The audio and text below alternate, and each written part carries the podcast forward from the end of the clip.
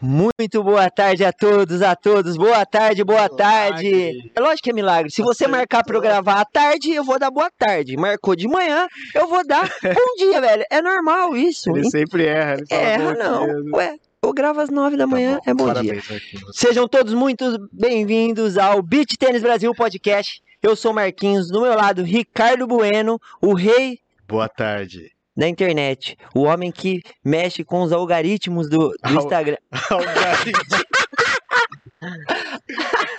Gostou dessa, gente? Ele tá falando outro dialeto. É isso já. aí, velho. Inventou uma língua nova. Ricardinho, seja bem-vindo. Quem que Obrigado. tá hoje com a gente? Doutor Anthony Ramos, a fera do beach tênis, o bruxo. O Seja muito bem-vindo, fenômeno. Marquinho, Demorou, Ricardo, muito mas, obrigado. mas veio, né? É Obrigado aí. Foi, foi complicado, né? É, a gente não tinha muitos horários livres, Mas tá mas demorou, aí a não. gente conseguiu. Veio na, veio na hora certa. Veio no hora 15, certa. o homem esperou um número bom e Tudo veio. tem sua hora. 15 episódio, e- que é um oferecimento do nosso patrocinador, Escola TOS, a primeira escola online de beach tênis do Brasil. É isso aí, Ricardinho. Escola TOS é a escola de beach tênis online, Ricardo? Isso aí, é um curso 100% online aí, se você quiser aprender as técnicas de beach tênis, a parte teórica aí pra você melhorar isso. Não faça igual o Ricardinho. Ele aprendeu parado e acha que tem que continuar assim em quadra. Acessa lá, www.escola.com.br. Escola TOS, é isso aí. Corre lá, vejam as promoções, O vejam melhor os cursos. curso de é beach tênis online do Brasil. Está lá. É o melhor. Primeiro e melhor, né, Ricardinho? É Isso aí, isso. Vamos começar então? vamos lá. É o bruxo. Está aqui com a gente. Anthony Ramos, fenômeno do beach tênis. Primeiramente, é uma honra te receber aqui. Depois de Cap e Buccelli, conseguimos trazer o homem. Cara, tem nem palavras para agradecer esse momento. Quando, Todo- quando abre a caixinha de pergunta, todo mundo chama o Antônio, chama o Antônio. Muito obrigado, muito obrigado O pelo cenário, o cenário do beach tênis brasileiro agradece a sua presença aqui. Manda bala, doutor. Anthony Ramos, nacional de espanhol, espanhol? É, Espanhol? da Espanha mesmo, Espanha? de Gran Canária. Gran Canária. Quantos anos, Anthony? Pode falar um pouquinho Ah. de você aí pra nós, vai. Agora, 29 anos, né? Conheci o beach tênis eh, lá em Gran Canária. Foi jogando, beach, eh, jogando tênis normal. Eh, e aí vi um, um, um cartel de um torneio de beach tênis. Falei, que que é isso, né? Tem que, tem que ser legal, né? Porque aí eu curtia muito, gostava muito do tênis, gostava muito da que ano praia. foi isso, Anthony? Foi com 14 anos, nem lembro o ano já. Mas aí praticamente liguei pro torneio, né? Aí falaram, me fala o nome da sua dupla também. Falei, ah, tem que ser com dupla? Sim, sim, tem que ser. aí falei o nome do meu amigo da escola, né? E no dia seguinte, aí falei pro meu amigo, ô Huang, eh, a gente tem um torneio de beach tênis fim de semana tal. Reserva essa data pra mim. E aí ele falou, tá bom, vamos então. E aí, quando a gente foi na praia, a gente não conhecia pra nada a modalidade, né? E praticamente foi como amor à primeira vista. Realmente a gente ficou apaixonado pelo E qual, esporte. qual foi o desempenho nesse torneio aí, cara? É, foi na pior categoria, foi a terceira categoria pra gente, não é letra, é números, né? Aham. E, e foi semifinal, Semifinal? semifinal. Tá ótimo. O meu, Ricardo joga a pior categoria até hoje, ainda chegou na semi, o meu processo no progresso no beach tennis foi praticamente na pior categoria em Gran Canária, foi semifinal primeiro torneio, eh, vitória no segundo torneio na pior categoria também. Eh, no terceiro torneio já fui na segunda categoria, a gente ganhou também. Eh, depois já aí comecei na categoria profissional lá em Gran Canária, mas aí demorou um ano e meio, dois anos para chegar uma vitória. É.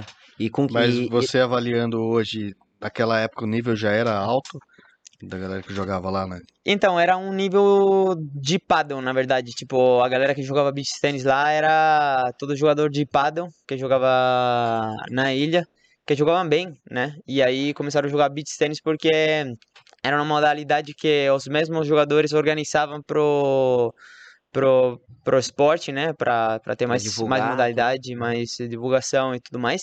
E aí eles ganhavam praticamente, mas era uma modalidade bem do início, né? É. Era, eles jogavam com muito movimento, é, era muito mais volume, não era pra nada agressivo esse- nesse momento, né? Aham. Então aí eles ganhavam quase tudo, né? Porque não tinha ninguém do tennis. Realmente desde o início do esporte, né? E aí, pouquinho a pouquinho, eu falei, cara, eu quero, quero ver se eu consigo ser profissional desse esporte. É para isso, acho que a minha primeira ideia, né, que passou na minha cabeça foi, é, quero jogar o mundial da minha categoria, se tiver. Acho que deve ter, né? Como qualquer esporte, praticamente. E aí, praticamente, comecei a dar uma olhada no, no Google e tudo mais. E encontrei um mundial por categorias no verão seguinte. Aham. E aí, falei para um amigo de Gran Canária, né? Que tava jogando com o filho dele nesse momento. Eu falei, porra, Nino, vamos... Vamos ver se a gente consegue marcar essa viagem para ver se eu consigo fazer um bom resultado no Mundial e para ver como é que tá o nível, se eu consigo virar jogador profissional no futuro, né? E aí a gente foi, marcou essa viagem, foi super legal porque viram com a gente também mais seis, sete pessoas de lá de Gran você tinha Canária. 14, 15 anos, é isso? É, eu tinha 15 anos nesse 15 momento. É. Aham. E, e aí era muito engraçado, né? Porque a galera que veio comigo eram todos maiores de 34 anos por aí. Então, até 40 quase. E aí praticamente é, era, é, eu era o mais pequenininho, né? O menor de todos.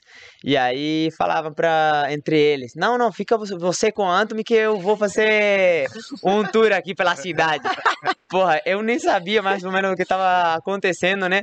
Mas eles brigavam entre eles Pra pra... poder dar uma volta e alguém tinha que cuidar do Anthony. O cara é um de babá. Ah, mas o Anthony não saía da quadra, velho. Eu ficava sempre na areia, jogando, treinando, tipo, treinando, é, batendo bola, né? Tentando conhecer a galera lá, é, tentando aproveitar a viagem o máximo possível, né? E aí, praticamente, o resultado que consegui trazer pra casa foi na sub, é, sub-16. é, fizemos semifinal. É, é sub, é, sub-21. A gente fez semifinal também. Você Sub-18 jogou foi, foi ruim. 16 só? A gente jogou sub-16, sub-18, sub-21, com 15 anos mesmo. Caraca, vocês mesmos, os É. mesmos atletas jogaram tudo. Impressionante. E aí eu teve que jogar com um cara de lá, da Itália, que nem conhecia.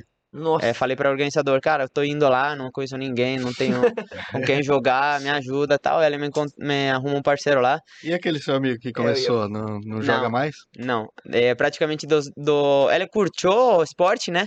Mas não continuou muito pra frente. E aí eu comecei a jogar com, Mas com você, esse... tem, você tem contato com ele? Ele sabe que Tenho, você tá... tenho, tenho, tenho, tenho. Ele fala, A- puta, devia ter continuado. Tá É, no Brasil. fica igual no futebol, que é assim, ah, aquele cara lá virou, mas eu era melhor que ele.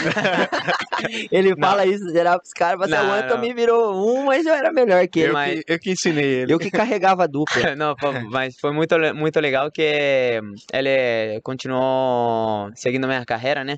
E aí ele brincava como você falou mesmo. E aí, e aí agora, outro dia falei com ele praticamente que falou pra mim, deu uma, uma notícia que teve um filho. Que isso? Que legal. É, ele tem dois anos menos que eu. E teve um filho agora, chamou de Nico, que nem Janote. Ah, igual. E, e ele é piloto de avião, então foi bom, foi bom pra ele também. Ah, então É. vocês eram muito amigos, né? Porque o É. Anthony, pra quem não sabe, ele trabalhou um grande tempo na aviação também, né, Anthony? Você É, era trabalhei, co- trabalhei. trabalhou de comissário, né? Fui comissário durante cinco anos, acho que foi. Aham, É uma companhia da Espanha, em Barcelona, da Vueling, se chama. aham. E, e para mim foi uma experiência super legal. Realmente me ajudou bastante. É, eu sempre joguei beach tennis de- desde o início, né? E aí me virava bastante. O beach tennis é um esporte que é- dá para conhecer bastante pessoas. Uhum. É, mas aí, cada vez que viajava, os custos eram muito altos, né? E tinha que ficar em casa de, de muitos amigos, né? Aham. Aí chegou um momento que o beach tennis não estava tão forte que nem agora, então a gente não conseguia viver, né, do beach. E aí teve que arrumar algum outro trabalho, né? Um, meu, um dos meus melhores amigos falou para mim que ele é comissário de voo da, da companhia Aero Europa, que viaja pro, pro, Brasil. pro Brasil, para Guarulhos. E aí falou pra mim, cara, você tem um- uma maneira de ser bastante legal, sabe? Tipo, Bem uma pessoa, brasileiro. uma pessoa aberta, engraçada, tal, não sei o que, super gentil. Então vai, e eu acho que você entrando na, na aviação vai curtir bastante, vai ser que, vai ver que vai ser um perfil muito bom pra esse trabalho e tal. Aí eu entrei, cara, e, E realmente no idioma também, né? Porque Você, é muito, muito, você fala muito. quantas línguas hoje? Agora tô falando cinco, eu acho que são, que é espanhol, italiano, inglês, eh, português e um pouquinho de francês. É, tá. ô, Anthony, Mas quando, bem eu tive, pouco. quando, eu tive, quando eu tive o prazer de te conhecer lá atrás, acho que em 2018 para 19, que foi a primeira vez que você alcançou o topo do ranking, né? Numa- na época ainda você nem jogava, acho que o CAP ainda. Acho que foi com.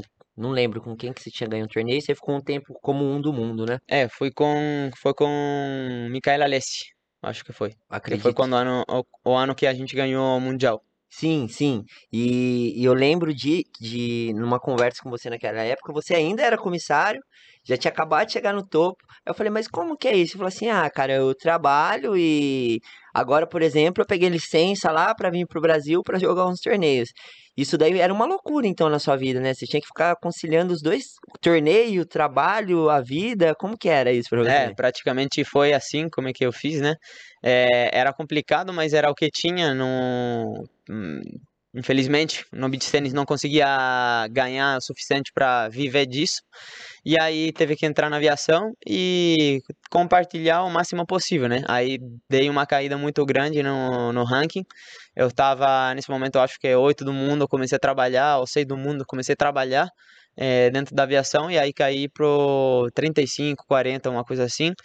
E eh, foi complicado, na verdade, porque tinha que compartilhar bastante o trabalho, né? Com, com, com, com as viagens e o esporte. Eh, o que eu sempre falava era que eu queria ter uma garantia no futuro, que é- era a aviação, né? Eh, mas também queria manter o esporte, o beach tênis, para ver se algum dia o esporte explodir em algum lugar do mundo. Graças a Deus aconteceu no Brasil. E, e aí, nesse momento, já não dava mais para continuar na aviação e, e, e comecei. Graças a Deus, né? Antônio? É, total. Porque Já pensou o tennis perder, cara, pra aviação? O cara vai um curso de piloto, sai de comissário, vai virar piloto e não quer mais jogar beach tennis. O que, que ia ser de nós, hein? O Mas Bruce. faz quanto tempo que você vive só de beach tênis? É, só de beach tennis a gente está vivendo, acho que um, um, um ano antes da pandemia, vai. Eu, sobretudo, porque não teve essas chances que, Mas que você mora no Brasil, quanto tempo faz?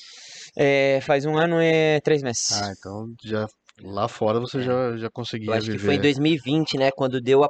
é, antes, um pouquinho antes da pandemia, 19 para 20, foi que quando você fechou uma parceria boa com uma marca de raquete e tal. Isso Eu aí. lembro disso, que anunciou, foi.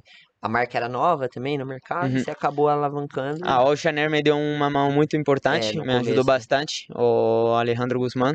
Uhum. Eh, ele me ajudou bastante, aí eu comecei a poder começar a jogar beach tênis com mais profissionalidade, né? Uhum. E depois entrou a Nox, que pra mim foi muito importante também. Foi um eh, divisor de águas, né, Anthony? Tipo, Isso. Na vida profissional e. É, sobretudo, não posso esquecer, né, que a Nox entrou no, no pior momento do beach tennis, né, que foi na pandemia, e, e eles foram super certos, super corretos, eles pagaram sem problema, sabendo as dificuldades do momento, né, que todo Uhum. mundo estava é, Sofrendo, né? sofrendo, devolvendo todos os pedidos de raquetes, roupa e tudo mais, então tudo que parecia que iria entrar estava Voltando. voltando, né? E aí foi muito importante a gente, a gente manter esse contrato, né? Porque eh, eu ouvi falar que tinha mais alguns jo- jogadores que não conseguiram É, cobrar. tava recebendo, né? É. Tava uma loucura. Ninguém Claro, porque sabia tava o que ia tudo, acontecer, né? tava tudo bem congelado, né? Não tinha, não E- tinha como E como que você gerar. encarou essa pandemia, assim, Anthony? Tipo, deu um desespero, você falou, e agora, cara? O que eu faço na minha vida? Eu larguei tudo por causa do beach tênis e agora eu não posso pôr o pé na areia. É, realmente foi foi louco, né? Essa experiência de da pandemia, né? Porque a gente nunca esperava isso aí, né? E a gente ficou tanto tempo parado, né? Em casa, fechado, sem Você sair. ficou lá na Espanha mesmo. É, foi lá. Primeiros, eh, as primeiras três semanas, eu acho que foi três, quatro semanas, passei em, em Barcelona. Uhum. Lá no apartamento que eu tenho, é, que aí morávamos meu namorado e uma parceira, parceira de casa que a gente trabalhava junto. Aham. Éramos três em uma casa de um apartamento de 65 metros quadrados, só um banheiro e tal. Mas tudo bem, dava pra passar bem porque a gente tinha uma super relação, boa relação, né? Aham. É, mas eu sou um cara que não consigo ficar parado, né? É, então eu queria tipo, sair, mas também tinha esse medo, esse respeito do que aparecia na tela, né? Na TV. É, nas notícias, tipo, não, cara, um vírus bem. O Covid é perigoso. pessoas e tal. próximas morrendo, né? É. Que você conhece, é difícil. Graças a Deus hum, que eu conheço, não aconteceu ninguém nesse Ninguém. momento da pandemia. Depois, pouquinho a pouquinho, foi acontecendo alguma coisa de amigos de amigos e tal, Aham. mas é, familiar próximo, graças a Deus, não aconteceu Eu nada. não perdi ninguém, graças É, a Deus. mas é verdade que era impressionante, né? Como a gente ouvia só falar perda, da- tipo, morte das pessoas, né? É. Com, com esse Covid, Uma né? multidão morrendo, né? Isso que era o pior de tudo, né? Eu, a gente aqui no Brasil viveu isso também. Tava começando a trabalhar também, do nada fechou tudo.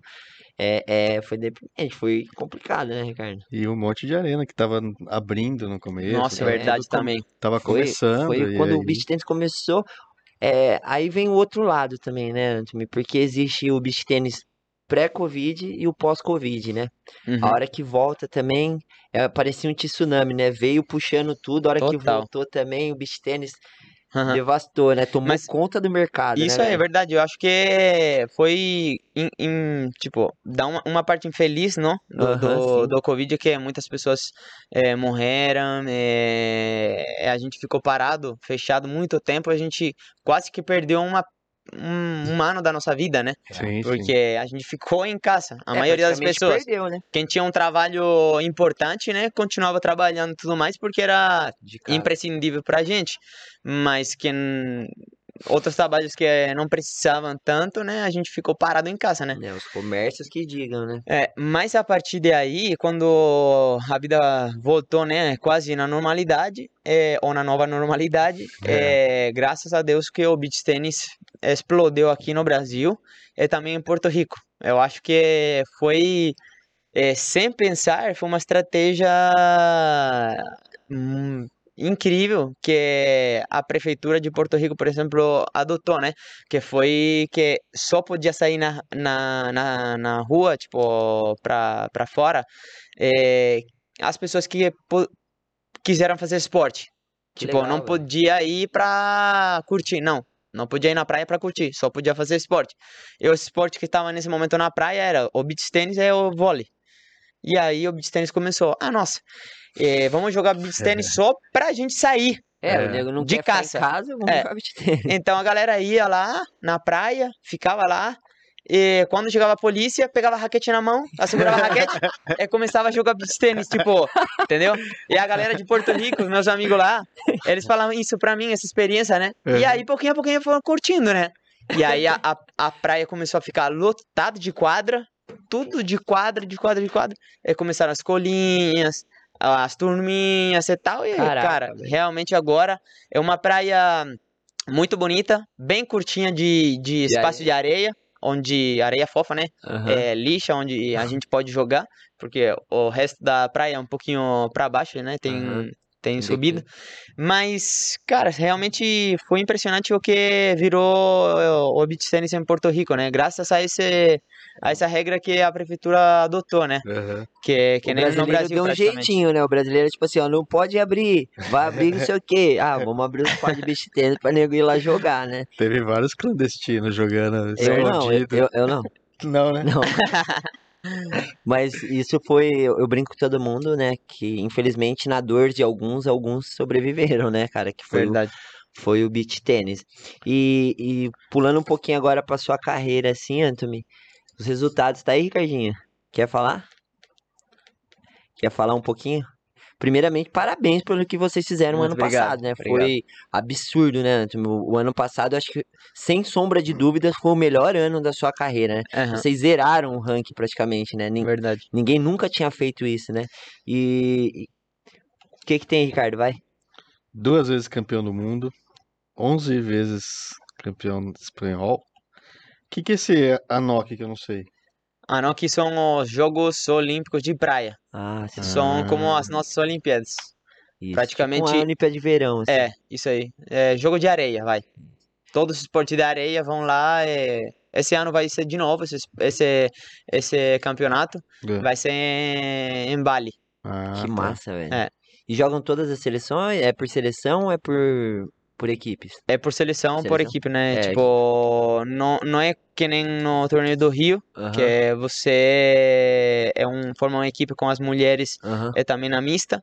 É, lá não. Lá as mulheres vão, né? Mas elas estão na chave delas e a gente tá na Ah, chave nossa. entendi. Não tem que jogar mista pra desempate, né? Tem que jogar mista, mas é outra chave. É, é a outra parte. chave, são três Isso, torneios diferentes, isso. masculino, feminino e mista. Que Isso, massa, velho. isso mesmo. Isso mesmo. E é uma, é uma iniciativa muito boa, eu acho que é importante pra gente, né?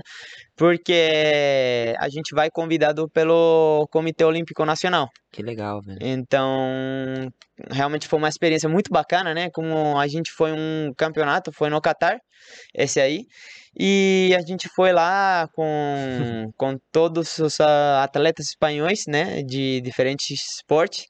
Eh, foi muito legal ver outros profissionais e gente celebridade, né? Gente importante pelo esporte nacional Uhum. e que a gente conheceu, conseguiu bater papinho com ele, legal, tirar foto e tal, é fazer amizade, graças a Deus que O pádel é muito forte lá, né? é muito forte, muito, muito, muito lá, forte. elite. E o, o ano passado também teve San Sears, né? Todos os San Sears ele fez final. As cinco, cinco perdeu uma só. Uhum. Quatro vezes campeões, né? Ele, É, foi um- foi- Papelete, o ano- O ano, ano passado foi um ano bem louco, bem incrível pra gente. É verdade que a gente começou um ano um pouco mal, né? Não, não começamos com o pé Direito. correto, com o pé direito que a gente gostaria de começar, né? Mas pouquinho a pouquinho a gente foi arrumando, né? Graças a derrotas. é, Mas vocês perderam o quê no começo do ano? Dois torneios, não foi? Dois duzentos? É, a gente tinha jogado também, assim, Hasakaima, acho que foi, que a gente perdeu o primeiro torneio, foram dois corridos, tá? É. Com um dia de descanso no meio. Hum, e a gente perdeu é, na semifinal primeiro torneio, nas quartas de final segundo torneio. É, eu tenho a notícia ruim pra vocês então, viu? Ano passado ele começou com derrota também. Pode ser que a história esteja sendo reescrita aí. Vai ser complicado segurar esses homens esse ano, viu, velho? Mas, mas foi isso que a gente, por causa de algumas derrotas que doíram, né? É, aí a gente conseguiu sentar, é, é, analisar o que aconteceu, o que tinha acontecido e é, trabalhar para não acontecer de novo, né? Então a gente deu esse jeito aí e a gente começou pouquinho a pouquinho a, a, a jogar melhor. E graças a Deus, nos torneios importantes, a gente conseguiu um resultado muito, muito, muito, ô, muito bom. Ô, Anthony, qual do, do ano, qual torneio do ano passado que você acha que foi o mais importante pra vocês, assim, que foi o que você jogou melhor, que você conseguiu entregar tudo dentro de quadra mesmo? Então, eu acho que é um mundial, né? Porque é pra gente um, um campeonato mundial, pra qualquer esport, é, atleta, né? Para qualquer atleta de qualquer esporte, é, ganhar um campeonato mundial é, é impressionante, né? É, eu acho que é, é como chegar no número um do mundo. É verdade que, tipo, que nem eu, é, no 2018, tinha ganhado meu primeiro campeonato mundial, Uhum, quase sem ter ganhado muitos torneios importantes previamente, né? uhum. É, fazendo semifinal, alguma final, bastantes quartas e tal, mas sem ganhar De um. expressão mesmo, né? é, 400, Então a 200. galera. A, a gente ouviu falar, né, que a galera ficava aí de fofoca, né? Ah, não, mas seguramente foi um torneio. Foi um torneio, eles tiveram muita sorte e provavelmente isso não vai acontecer de novo e tal, porque eles não tinham feito nada nunca, né? E, e então. Aí eu falei, nossa, não pode ser isso, né? Não pode ser. É. Eu tinha certeza que tinha que não era isso aí. É verdade que a gente teve sorte, né? Porque às vezes a gente tá iluminado, né?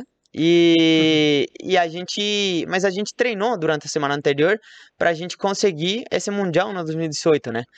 É verdade que a gente não pode esquecer que nessa primeira rodada a gente estava com quatro match points em contra é, do Mundial. E aí, superando esse jogo, a gente ficou. virou muito mais forte como dupla, né? E aí cada jogo foi uma, uma guerra, Isso- uma e batalha, Isso né? é muito louco, né, Anthony? Hum. Eu, eu tava falando ontem, a gente tava conversando sobre isso num grupo de amigos. A gente falou, meu, quando você chega num torneio e sai de uma situação muito complicada, dificilmente alguém vai conseguir te parar antes da final, porque você ganha uma força que você é inacreditável, é inacreditável. É, é, é, ganha- muita, é muita confiança também, né? A É super confiança importante a gente chegar em um torneio com confiança. Não confiado, porque Uhum. isso pode te atrapalhar, né? Aham. Porque chega meio de grandão Super e aí pode que bate contra uma pedra, né? mas, mas sim com confiança. Porque sem confiança a gente não é nada na vida, né? Mesmo E- assim. E jogar com a torcida contra? Ah, jogar com a torcida contra tá Eu Acho complicado. que ficaram dividido também, né? Tá Tem muita complicado. gente que gosta de, de ver seu jogo. Então, é, final de semana, o final de semana passado, o final de semana passado não foi muito dividido, é, infelizmente para nós, mas, mas a galera tava muito, muito, muito quente, foi muito bonito esse jogo, foi impressionante, né, como que a gente tava 6-3 ganhando, 4-0 ganhando o segundo set também, e eles viraram o jogo por completo, né, é, Cara, não tem outra coisa que falar que parabéns para eles porque eles não desistiram. Sim. né? Eles manteram a concentração, eh, manteram essa garra de querer virar o jogo. E não se entregaram, né? No E não se começo. integraram, Tem muita isso gente aí. que fala, ah, já, assisti- já eu sei assisti- que eu vou perder. Eu assisti É. o jogo inteiro, Anthony. É, eu até eu ia esperar um pouquinho falar disso, que eu adoro essas coisas. Mas eu assisti o jogo todo. Primeiramente, é, a gente sabia que vocês eram favoritos. Do, o cenário diz isso, todo mundo sabe. Todo mundo que entra contra vocês entra pra ganhar e vocês pra defenderem o que vocês já construíram no último ano. E, e tá sendo recorrente esse comportamento da torcida aqui no Brasil. E isso também nos preocupa muito, tá? Não é Uhum. só de vocês, estrangeiros, nada. Até porque acontece nos jogos entre brasileiros também, tá? Aham. É, o que que o, o Cap ontem soltou uma nota se expressando sobre isso. Foi um episódio muito triste, muito chato, ninguém gostou. Tanto que a torcida, a hora que, que viu, começou a vaiar, querer que tirasse o cara de dentro da, da, da arena. Uhum. Mas foi um, um divisor de águas ali, né? O Cap sentiu um pouquinho ali, né? Tava bem incomodado com aquela situação. Você lembra o que foi falado? O que, que o cara gritou? O que que... Não, re- realmente as palavras certas não sei. Foi Ah, assim, ó. Você sabe? Calma! Calma! Concentra! Toda hora, velho. Eu em casa assistia, eu falei, puta, ninguém vai tirar esse cara, o cara do lado do microfone da TV. Concentra! E o tempo inteiro. E Mas a a- hora que a bola tava em jogo, ele ficava, boa! Isso! Mas não ofenderam, assim. Não, graças a Deus não aconteceu mas uma às vez vezes- desse Mas a- jeito. às vezes isso atrapalha muito mais que você xingar o cara, velho. Não é? Mas é, é isso, aí- isso que você falou, Marquinhos, é verdade, né? Tipo, é, a torcida é super importante para o nosso esporte, né? Porque a gente não é nada sem eles, né? É, que curtem o nosso espetáculo, é, é, aplaudem os nossos pontos e tudo mais. Mas eu acho que às vezes a torcida vira um pouquinho mais torcida de bola, né? É, e não vira uma torcida um pouquinho mais limpa. A gente não quer também, talvez, aquela torcida do tênis normal, né? Que é um tênis super ele- elegante, certinho, clássico né? e tal. Cada um. Não tem nem música, nada. É, É, não um tem música, não. extremo. Mas a gente quer uma misturinha entre a torcida do tênis e, e a torcida do beat que tá acontecendo nesse momento agora, tá? É, eu acho que tem, às vezes, pessoas, né, que xingam um pouquinho, mas isso eu não acredito que não é bom pro esporte, porque a gente tá aí trabalhando, né? É. Não, não só curtindo o- a final, o jogo, né? Senão a gente tá trabalhando, é a nossa vida, é o nosso trabalho, né? E a gente tá trabalhando pelo bem do esporte, né? Obviamente fazendo a nossa carreira, né? Mas também para o público curtir e se divertir bastante durante esse momento do espetáculo, né? Não, sim. Então, acho que, que é, a torcida deveria se comportar um pouquinho melhor em algumas situações, né? Que nem também o Capelete quando foi reclamar do, do senhor lá que tava gritando e tudo mais, atrapalhando bastante os quatro atletas, na verdade, né? Porque mesmo assim, se o, o, o cara tava com eles, igualmente durante o ponto tava falando, também atrapalha outro Atrapalha a outra mundo, né? dupla, né? Mesmo assim, se for na torcida deles, né? Então, quando o Capelete foi perto do árbitro para falar, a galera não sabia o que Capelete queria falar praticamente, porque não dá para ouvir desde tão longe. É mais aí que a arquibancada tava bem separada da quadra central. Aham. E a galera começou a gritar, tipo, a xingar, tipo, uh, fora, tal, não sei o quê. Aí não sei se era pro Cap ou era não, pro era cara. pro cara. Pro Era cara. pro cara. O árbitro já tinha sinalizado, já tinha falado que tinha falado mais de uma vez pro cara parar. Claro. E a galera, fora, fora, pra tirar o cara de lá. Tanto que a segurança, depois a câmera flagrou, segurança em volta dele, falou: ó, se levantar daí, a gente vai te pôr Aham. pra fora. Mas é isso, eu acho que também a organização deveria dar um jeito nesse pessoal que talvez tenha um pouquinho mais de álcool do que deveria no corpo, né? É, E jogar eles fora da, da quadra central pra, pelo bem do esporte, pra não atrapalhar o jogo. Penalizar um ou dois, a galera já vai conscientizar. Outra Claro. coisa que eu falo, eu já falei mais de uma vez, né? Que nem chega num torneio desse patamar, um BT200, uma final de BT200, com uma arena fechada linda. Parabéns pro pessoal da organização, que a arena central tava maravilhosa. Muito. Arquibancada de todos os lados, só que o que falta? Ficar alguém na entrada da arena. Tá rolando ponto, Não ninguém pode entra. Porque várias vezes os jogos, os jogos param porque a galera não tem consciência que passar atrás no momento que Uhum. o que é o Anthony tá sacando e você tá andando lá atrás conversando com dois copos de cerveja na mão, você Uhum. tá tirando um pouco Claro, claro, sobretudo. Sobretudo porque tem gente que fala que não, que no beach tennis não atrapalha, porque tem música, tem não sei o quê. e Às vezes a gente joga na praia, acontece qualquer coisa atrás do jogo e tudo mais. É verdade. Mas quando a gente tá num momentos importantes, semifinal, final, quadra central, é, hum, 3 mil pessoas assistindo esse jogo ao vivo, tá? A concentração é máxima, tá? Então qualquer coisa atrapalha, tá? E aí, às vezes, sobretudo, é, quando o cara, tipo, o adversário, você vai devolver, né? O adversário tá pra sacar. Não é que o cara da arquibancada tá mexendo do outro lado da arquibancada. Não, ele tá mexendo exatamente atrás Do cara que, do tá cara que tá sacando. secando. Então, você tá vendo a bola mientras o cara tá passando. Cara, a gente pessoa, tipo, eu concentro na bola, mas eu não consigo não ver o cara que tá passando, entendeu? Tem Os como. meus olhos, eh, infelizmente, estão olhando pra lá e eu tô vendo, eh, tendo noção do que tá acontecendo aí. É, Então, A torcida tem que se profissionalizar também, Ricardo. A gente fala muito de, ah, o beach tênis vai crescer, o beach tênis, ah, a televisão tem que dar mais atenção. Fica chato pra televisão o atleta ficar parando porque o nego tá andando. É Então, ruim no, pra no todo mundo. começo, quando começou essas, essas histórias, eu tinha uma opinião, que eu achava que ah, o, o povo não era educado, eles tinham, tem um histórico do futebol, todo mundo vai, vai torcer no, no futebol, xinga tudo, ninguém era É, educado é. para estar no beach tennis. Mas hoje eu acho que é do ser humano, porque não é todo mundo. Claro, claro, é que a claro. maioria vai. Então é um, dois. é, Não, é Se for esse cara no tênis, ele vai falar lá no tênis também. Então, claro, mas igualmente, é verdade, É verdade. o chato, né? Mas É ima- imagina o beach tênis eh, com, com torcida de bola mesmo. é, então, Nossa, porque, vai sacar da puta. porque antes, Sabe, tipo, Hoje quem tá assistindo lá, todo mundo joga. Eu É. acredito. Não tem meia dúzia só que não joga e tá ali de Ô, bobeira ali Ô. Antônio, você acha que a gente tá mais perto de educar essas pessoas que, que, que são mal educadas ou de todo mundo. Tirar de circulação. É, ou todo não, eu mundo. acho, eu ou a acho que a gente torcida vai começar a ficar conseguir. inflamada. Não, eu acho que a gente vai conseguir eh, cada um pôr da sua parte. eh, é, com certeza o, o beach tennis vai ter uma torcida bem melhor, porque é uma pena, né, que tá acontecendo bastante coisa com isso aí, que nem o que aconteceu pro Janote em Laguna, né, que foi sacar no match point, um ponto super importante, match um point contra, e alguém falou, errou, uma coisa assim, né, tipo, ó, Ah, cara, a ridículo. gente é pessoa, né, não é, a gente não somos robô Aham. aí dentro. Não, não conseguimos não ouvir.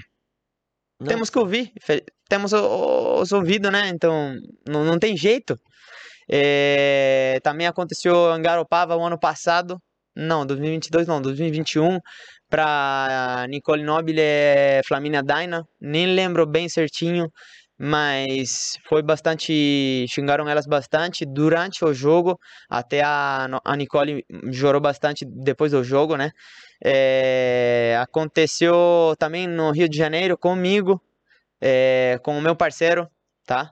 É, ele tava pra sacar contra o Baran e Alan e tal. Aham. E aí tinha exatamente atrás de- dele no saque, tinha três caras falando, vai, volta pra Espanha com paella, não sei o quê, tipo, sabe, tipo, cara, a gente cara não tem noção, né? acho que a gente não merece ouvir esse tipo de comentário, né?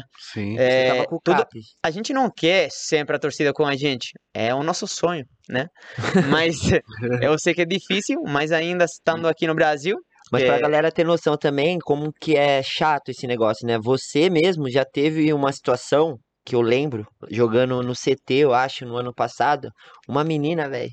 Eu tava em casa assistindo na televisão, a menina ficava gritando, vai, Anthony! Velho, toda hora, velho, eu olhava assim, ele fazia assim, ó, me atrapalhando, ela tá tentando me ajudar, mas ela tá fudendo minha vida, velho, pelo amor de Deus. E fica gritando mesmo, né? Tá. E mesmo pra apoiar, as, as pessoas Claro, claro, claro, entender claro. que também atrapalha, né? é, é. A Eu gente também, também lembro de na Arena Veiro. Foi impressionante, no Follow de Beat de, Aham. de Kabuchi o ano passado também não, o dia o 2021. É, que foi em dezembro, eu acho que foi esse torneio. A gente tava jogando na final. é, é, exatamente atrás do, de onde eu tava sacando, tinha aquela área VIP super legal e tal. E tinha uma, uma mulher que tava torcendo super pra mim. Mas, porra, cada vez que eu tava pra sacar, mas juro, jogando a bola. Respira! Nossa, respira do quê, velho? Tô sacando. me- Entendeu? Tipo, e aí Tá ganhava. na cara dela. Aí conseguia ganhar o ponto e tal. Vamos, Anthony, tudo. Tipo, ela tava comigo 100%. Fodendo minha vida, Mas, mas... mas, pô, era impressionante que ela não tinha noção de em qual momento não falar pra me apoiar. Então, praticamente estava me atrapalhando. Acontecia ao contrário, né? Tava me É. atrapalhando. Aí eu falei pra um amigo que tava no meu lado, falei: "Pelo amor de Deus, fala pra ela que não pode falar isso aí porque eu tô me desconcentrando. Tipo, eu não vou falar pra ela porque Tá senão ouvindo, a senhorinha? Você tá, tá assistindo? Acho que você ela lembra vai que era- lembrar, ela vai que era lembrar. você, né? certeza Aprendeu? Aprendeu? Certeza Deixa que... pra comemorar a hora que ele fizer o ponto. Eu tenho certeza. Ô, Anthony, em questão... é Você e o Cap, né? São um dos poucos que vem a público relatar o que acontece no- nos torneios, né? Você teve um episódio que eu dei um pouco de razão em, no último torneio de Garopaba, né? Que já passou, graças a Deus. A gente já... Ano novo, vamos botar coisa. Mas a gente também sabe que lá fora a galera falta muito ainda, né, pra, pra reconhecer o beach tênis. Um- em uma das conversas com os meninos, os meninos falam que às vezes chega em torneio, arena principal não tem nada, às vezes os, os próprios atletas ficam jogados, fica difícil pra treinar tal. Claro. Você acha que o Brasil hoje é referência em termos de organização em torneio, em estrutura, Com, com certeza sim. Com certeza sim, porque é on- onde a gente se sente melhor, praticamente, como atleta profissional, é aqui no Brasil. É onde tem as melhores estruturas, os melhores eventos, eh, as melhores organizações também. Tipo, o Brasil está bastante avançado nesse sentido, porque, tipo, Brasília, uma estrutura gigante. Eh, eu acho que entravam 5 mil pessoas, pelo menos 4 mil, 5 mil, 6 mil pessoas mil na, pessoas na arena principal, né? na arena Acessível. principal. É, o trabalho que eles fizeram lá com o Bruno, organizador do evento, é, foi impressionante, né? Como eles, é, do lado do, do estádio de futebol lá, Isso, lá no Mané Garrincha, né? isso, é, no estacionamento eles jogaram praticamente areia, é, virou um clube. Uhum. Tipo, foi impressionante. Organização super top. é, tudo super certinho. Seu atleta profissional queria entrar do outro lado da, da arena.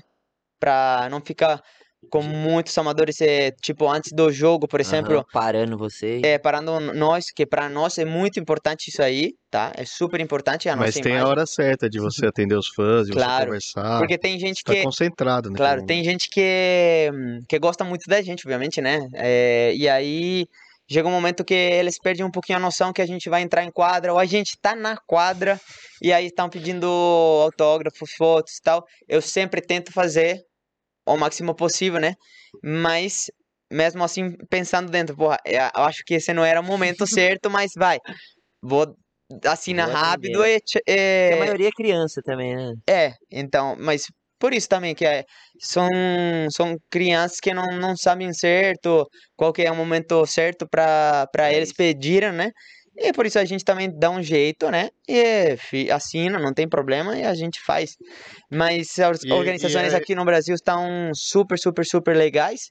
E fora a gente perde um pouquinho essa, esse negócio, né? Na Europa tem poucas organizações que são super corretas que não, que não no Brasil.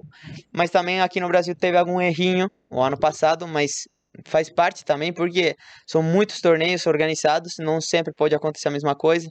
Laguna foi por causa do tempo, a gente entende. É, Laguna foi um acaso. não né? tem o que fazer. É, mas Garopaba, por exemplo, é um lugar super, super, super, super bonito. A gente passou de Laguna para Garopaba, que é... a gente chegava só em uma hora e meia de carro, nada. Aham. E a gente sendo, tipo, eu já tô morando aqui no Brasil, mas não nem dava conta para voltar de Laguna para Campinas para depois voltar para Garopaba em três dias, Não. né? É. Então todo mundo foi diretamente de Laguna para Garopaba, né?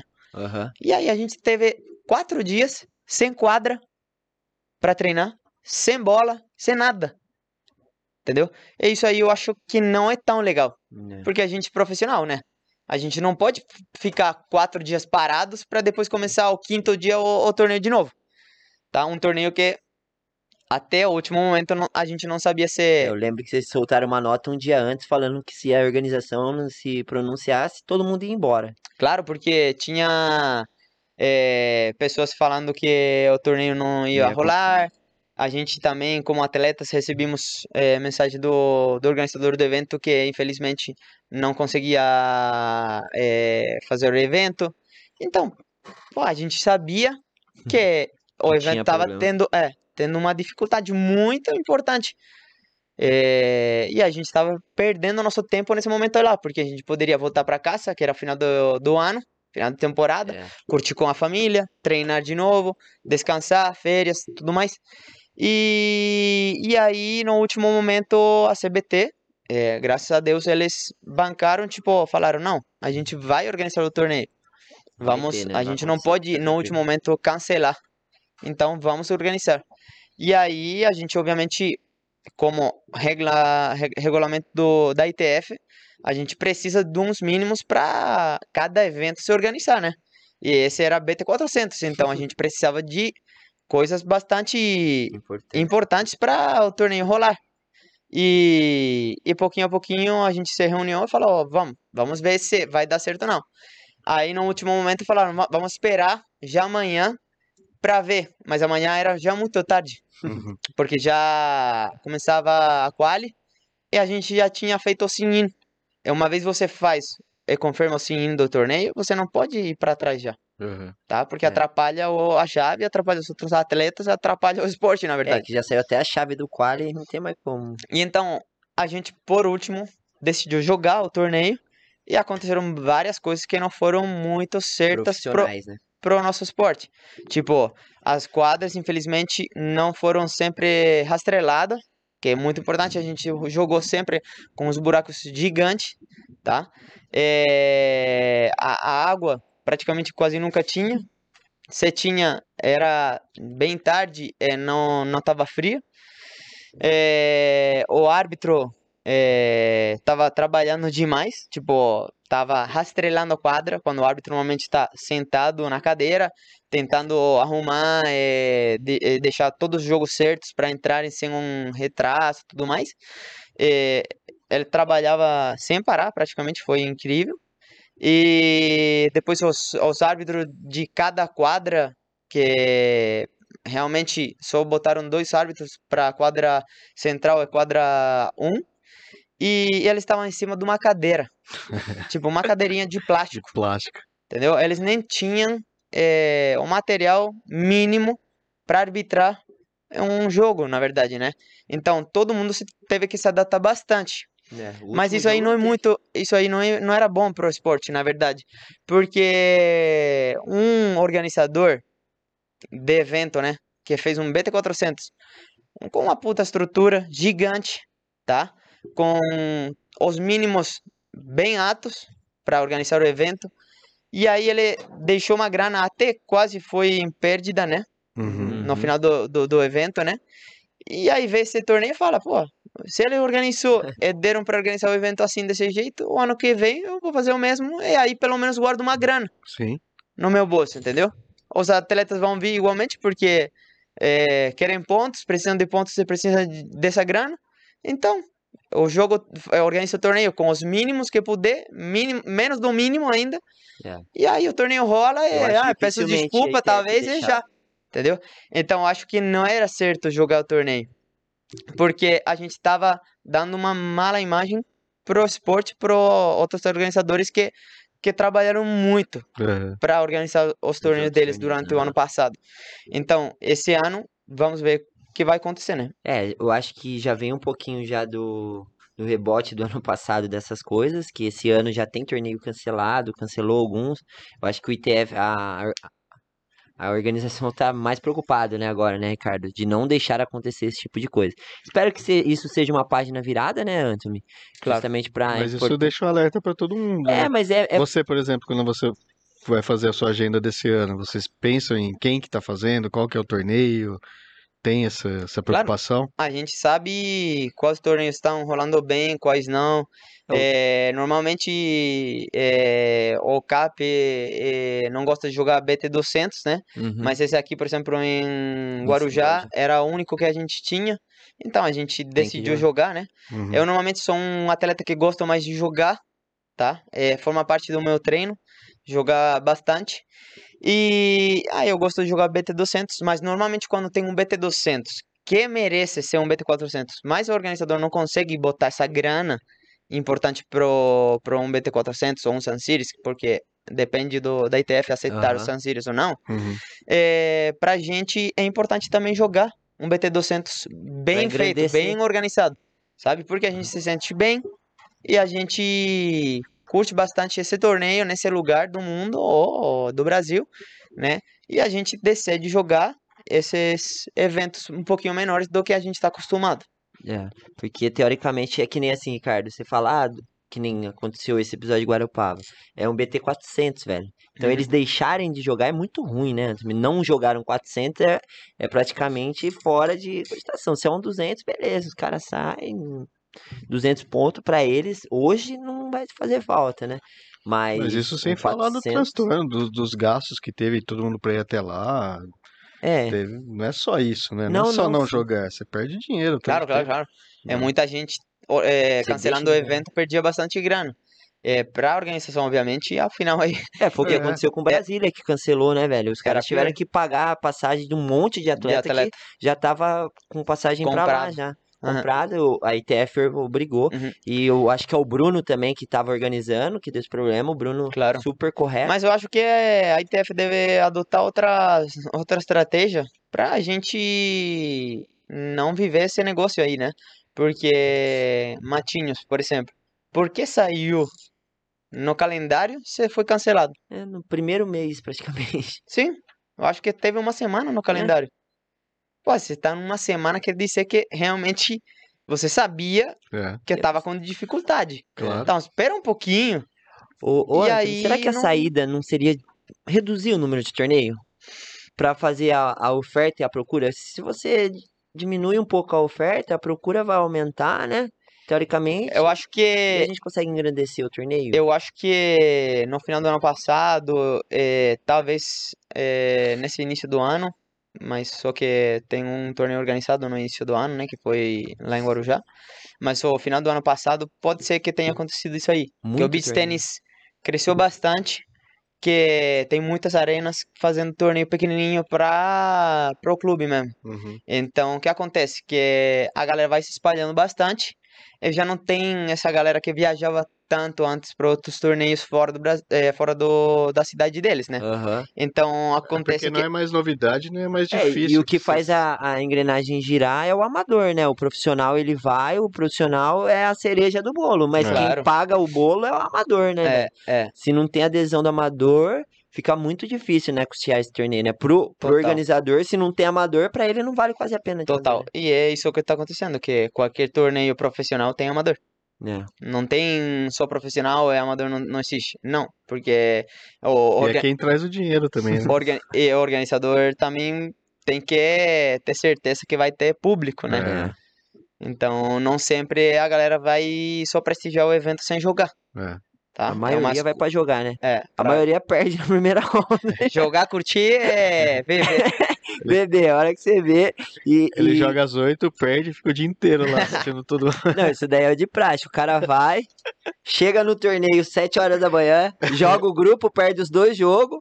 Aí a mulher dele joga às duas da tarde, ele já fica bebendo esperando a mulher. Total. Já fica lá. E, e e ele já perdeu e fica na cabeça da mulher dele assim: ó, você tem que ganhar, velho. Você tem que ganhar. Aí beleza. Aí a mulher toma taca também. Aí eles dão sorte de passar na missa, né, Ricardo? Aí passa na missa, fica o domingo o dia inteiro no torneio de voltar, né? esperando pra jogar a missa. E bebendo, né? Total. Bebendo, E é, o que, e é o que o organizador gosta, né? A E, missa. e você que está acompanhando o esporte lá fora, você acha que os torneios lá eles estão preocupados em acompanhar o Brasil ou não? Vai seguir o mesmo ritmo?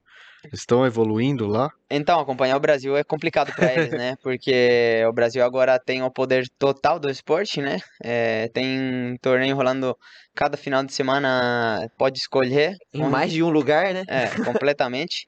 E é verdade que não são todos oficiais, né? Mas Sim. pelo menos se você tem a chance de jogar, é, que isso não acontece mais na Europa, né? Você não tem todo final de semana é, cinco, seis chances. É, o Tá, seis é opções é de jogar dinheiro, torneio. né? Então a gente tá preocupado um pouquinho, né, na Europa, porque na Itália o beach tennis morreu bastante. Uhum. É, o pádel veio bastante forte, que não é o que aconteceu aqui no Brasil, com o beach tennis. Então veio uma modalidade nova, uma modalidade que tirou bastante gente, hum, público do, do beach tennis. Infelizmente o esporte piorou bastante lá na Itália. É, na Espanha a gente sempre cresce, mas bem devagarzinho. Mais Falamos né? de 100 licenças por ano, seis, se- 100, não, não mais de 100 pessoas novas por ano, Uhum. no país todo, Nossa. Caraca, entendeu? Que viaja.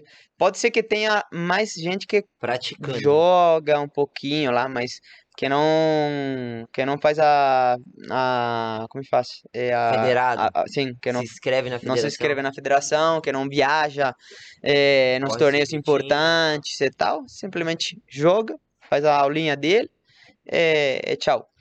E depois, no resto da Itália, eu acho que da Itália, da Europa, eu acho que um pouquinho cresceu bastante lá em, em Portugal, Cascais.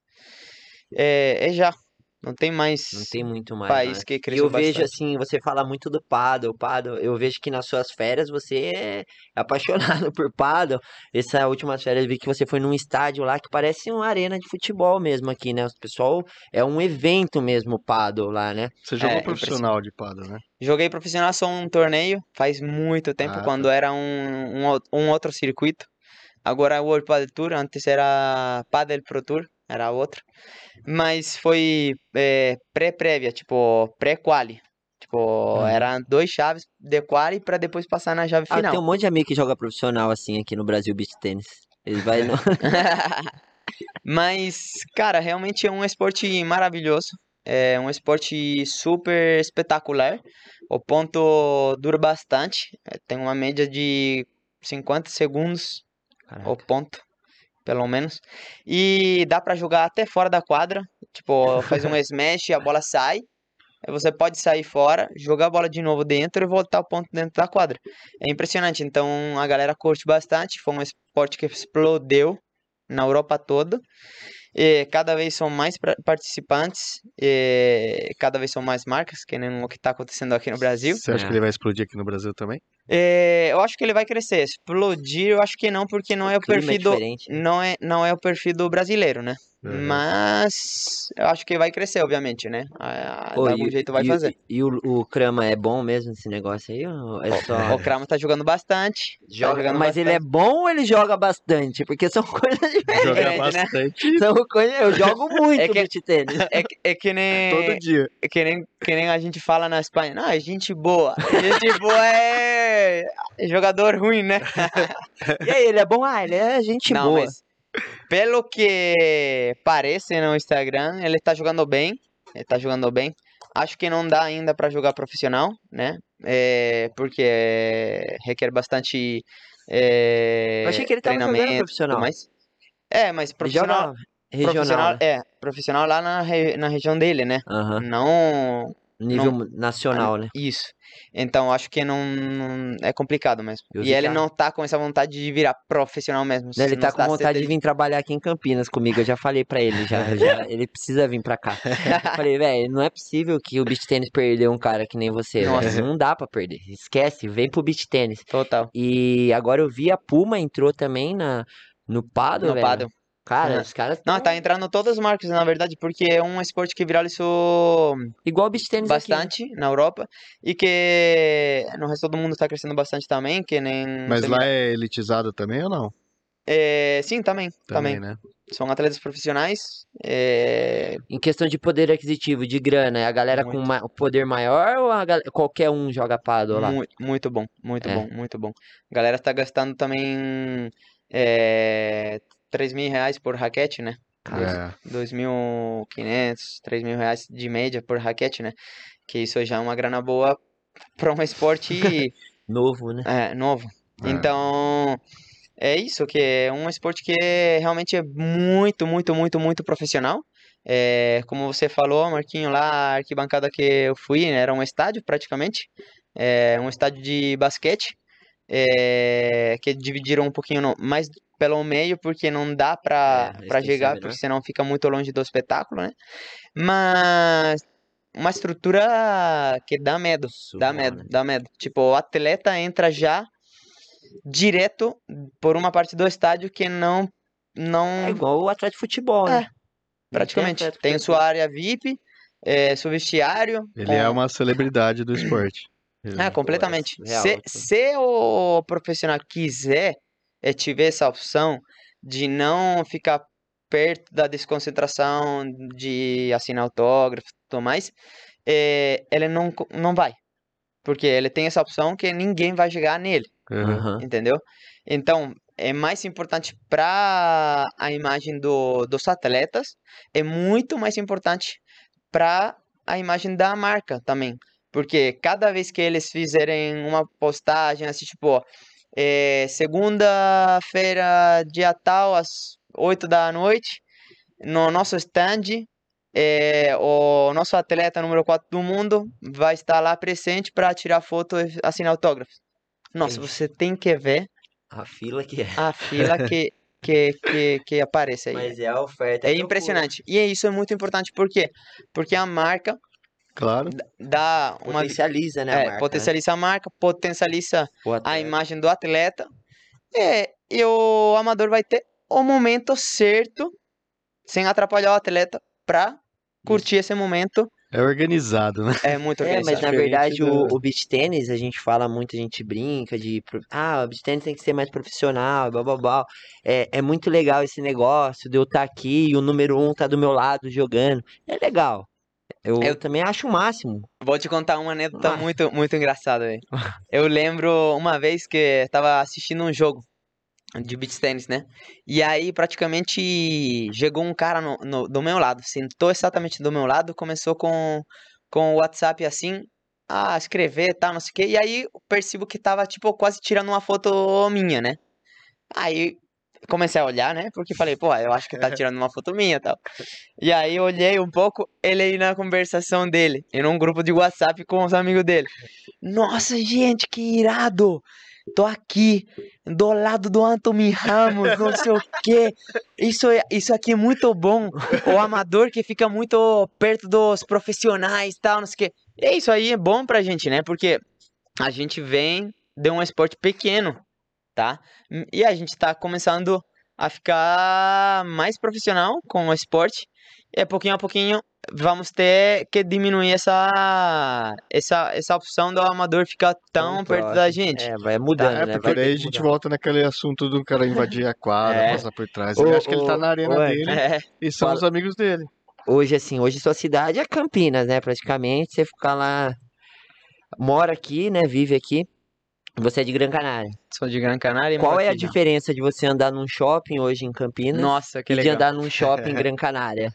Então, é muito, muito engraçado, né? Porque no shopping de Gran Canária é complicado encontrar alguém na rua. Tipo, na- no shopping. E se encontrar alguém, é um amigo seu de, da infância. Aham, Não é, um fã. é, não é um fã. Mas aqui, no Iguatemi de Campinas, é, é irado mesmo. Porque acon- tá acontecendo pra mim já faz meio ano, realmente. Um ano já não, não, não tanto, mas faz meio ano. É impressionante cada vez que eu passei pelo shopping. É, bastante galera para. Para, para eu e para tirar uma fotinho tal, não sei o quê. E aconteceu uma coisa muito engraçada pra mim em dezembro, que tava lá pra ir no barbeiro. Aham. E fui cortar o cabelo e tal. Eu tava falando com a menina pra ver se tinha horário pra me arrumar. E aí chegou uma uma mulher. Nossa, Anthony, pelo amor de Deus, tira uma foto comigo. tá?" Claro, a, a menina que tava me atendendo ficou tipo, "Nossa, Quem é esse quem cara?" esse cara, velho? Tipo, então, foi muito engraçado. Eu falei, tiro, tiro, claro, não sei o que. Aí tirei a foto com, com a mulher e tal. E aí, quando voltei a falar com a menina que tava me atendendo, a menina já mudou. Completamente, tipo, Mas ela descobriu eu quem era você? ah, não, aí, aí, aí pouquinho a pouquinho, ela começou a me perguntar e tal, aí, e Eu- aí Eu descobriu, ia, né? eu ia Engraçado. comentar isso no, no shopping, que deve ser engraçado você, alguém te parar, tirar foto e o cara do lado Não, o não, nego vê. não assim. tem ideia de É. que eu. Não, foi eu muito fui, eu fui no Iguatemi. Acho que o nego pede pra tirar foto, depois vai, foi- vai pesquisar Foi quem no é final do cara. ano também, eu acho. Foi bem no final do ano. Eu fui no Iguatemi, numa loja lá da Adidas, comprar um chinelo, acho, alguma coisa assim e tal. Aí os caras do Iguatemi, eles sempre conversam bastante e tal. Aí eu falei assim, ah, é... Não, eu sou o professor de beach tennis, jogo beach tennis, tal, tal, tal. Ele falou, você é professor de beach tennis? Eu falei, é. Ô, acabou de vir um cara aqui, mano. Acho que é Anthony o nome dele. Sério? Falou É. isso? Você tinha ido na loja da Adidas do Iguatemi. Aí ele eu falei assim, mas como assim, mano? Ele falou, é, o cara é o número um. Eu falei, ah, o Anthony Ramos, pô, ele é o um, eu sou o dois, pô. Acabei de perder. Que ele ia perder essa Ô, cara, oportunidade. O cara é sério, eu falei, Então não, deve, é- ser, deve ser o dia que comprei camiseta da Espanha lá. Deve Que ser, foi porque durante eu- o Mundial, porque só fui uma vez foi no na, fim do ano Adidas. isso. Aí eu peguei e falei assim pra ele É. assim, "E- ele é o um, eu sou o dois. Ele falou, é sério? Eu falei, não, é sério que ele é o um, eu não sou o dois. eu queria. Mas era, é, foi muito engraçado também. Outro- esse mesmo dia, é, entrei, fui entrar em outra loja de tênis, né? E aí, já chegando na loja, na vitrine, né? é, tinha um, umas quatro pessoas falando assim, tipo assim. Mas eu não sabia se era pra mim, né? Porque eles estavam dentro da loja, eu tava fora. né? Eu não sabia se eu olhar pra trás pra ver se tinha pra ver alguém. se tinha alguém que tava saludando, Ou né? sou eu, ele. Ou era eu mesmo, e... mas eu falei, cara, e aí, levanto a mão, mas se não sou eu, quem eles estão saludando, né? Aí, tava pra entrar nessa mesma loja, casualmente. Aí entrei, e elas ficaram, não, Anthony, pelo amor de Deus, tirou uma foto com a gente e tal, não sei o que, que é legal. E aí tirei também. E no mesmo dia, fo- foram seis pessoas, não vou esquecer. Porque, claro, a gente não, não é que sempre param a gente, né? Então, as primeiras vezes que estavam parando a gente, esse dia não, não, não, não esqueci com facilidade, né? É. foi entrar na, na loja da Apple.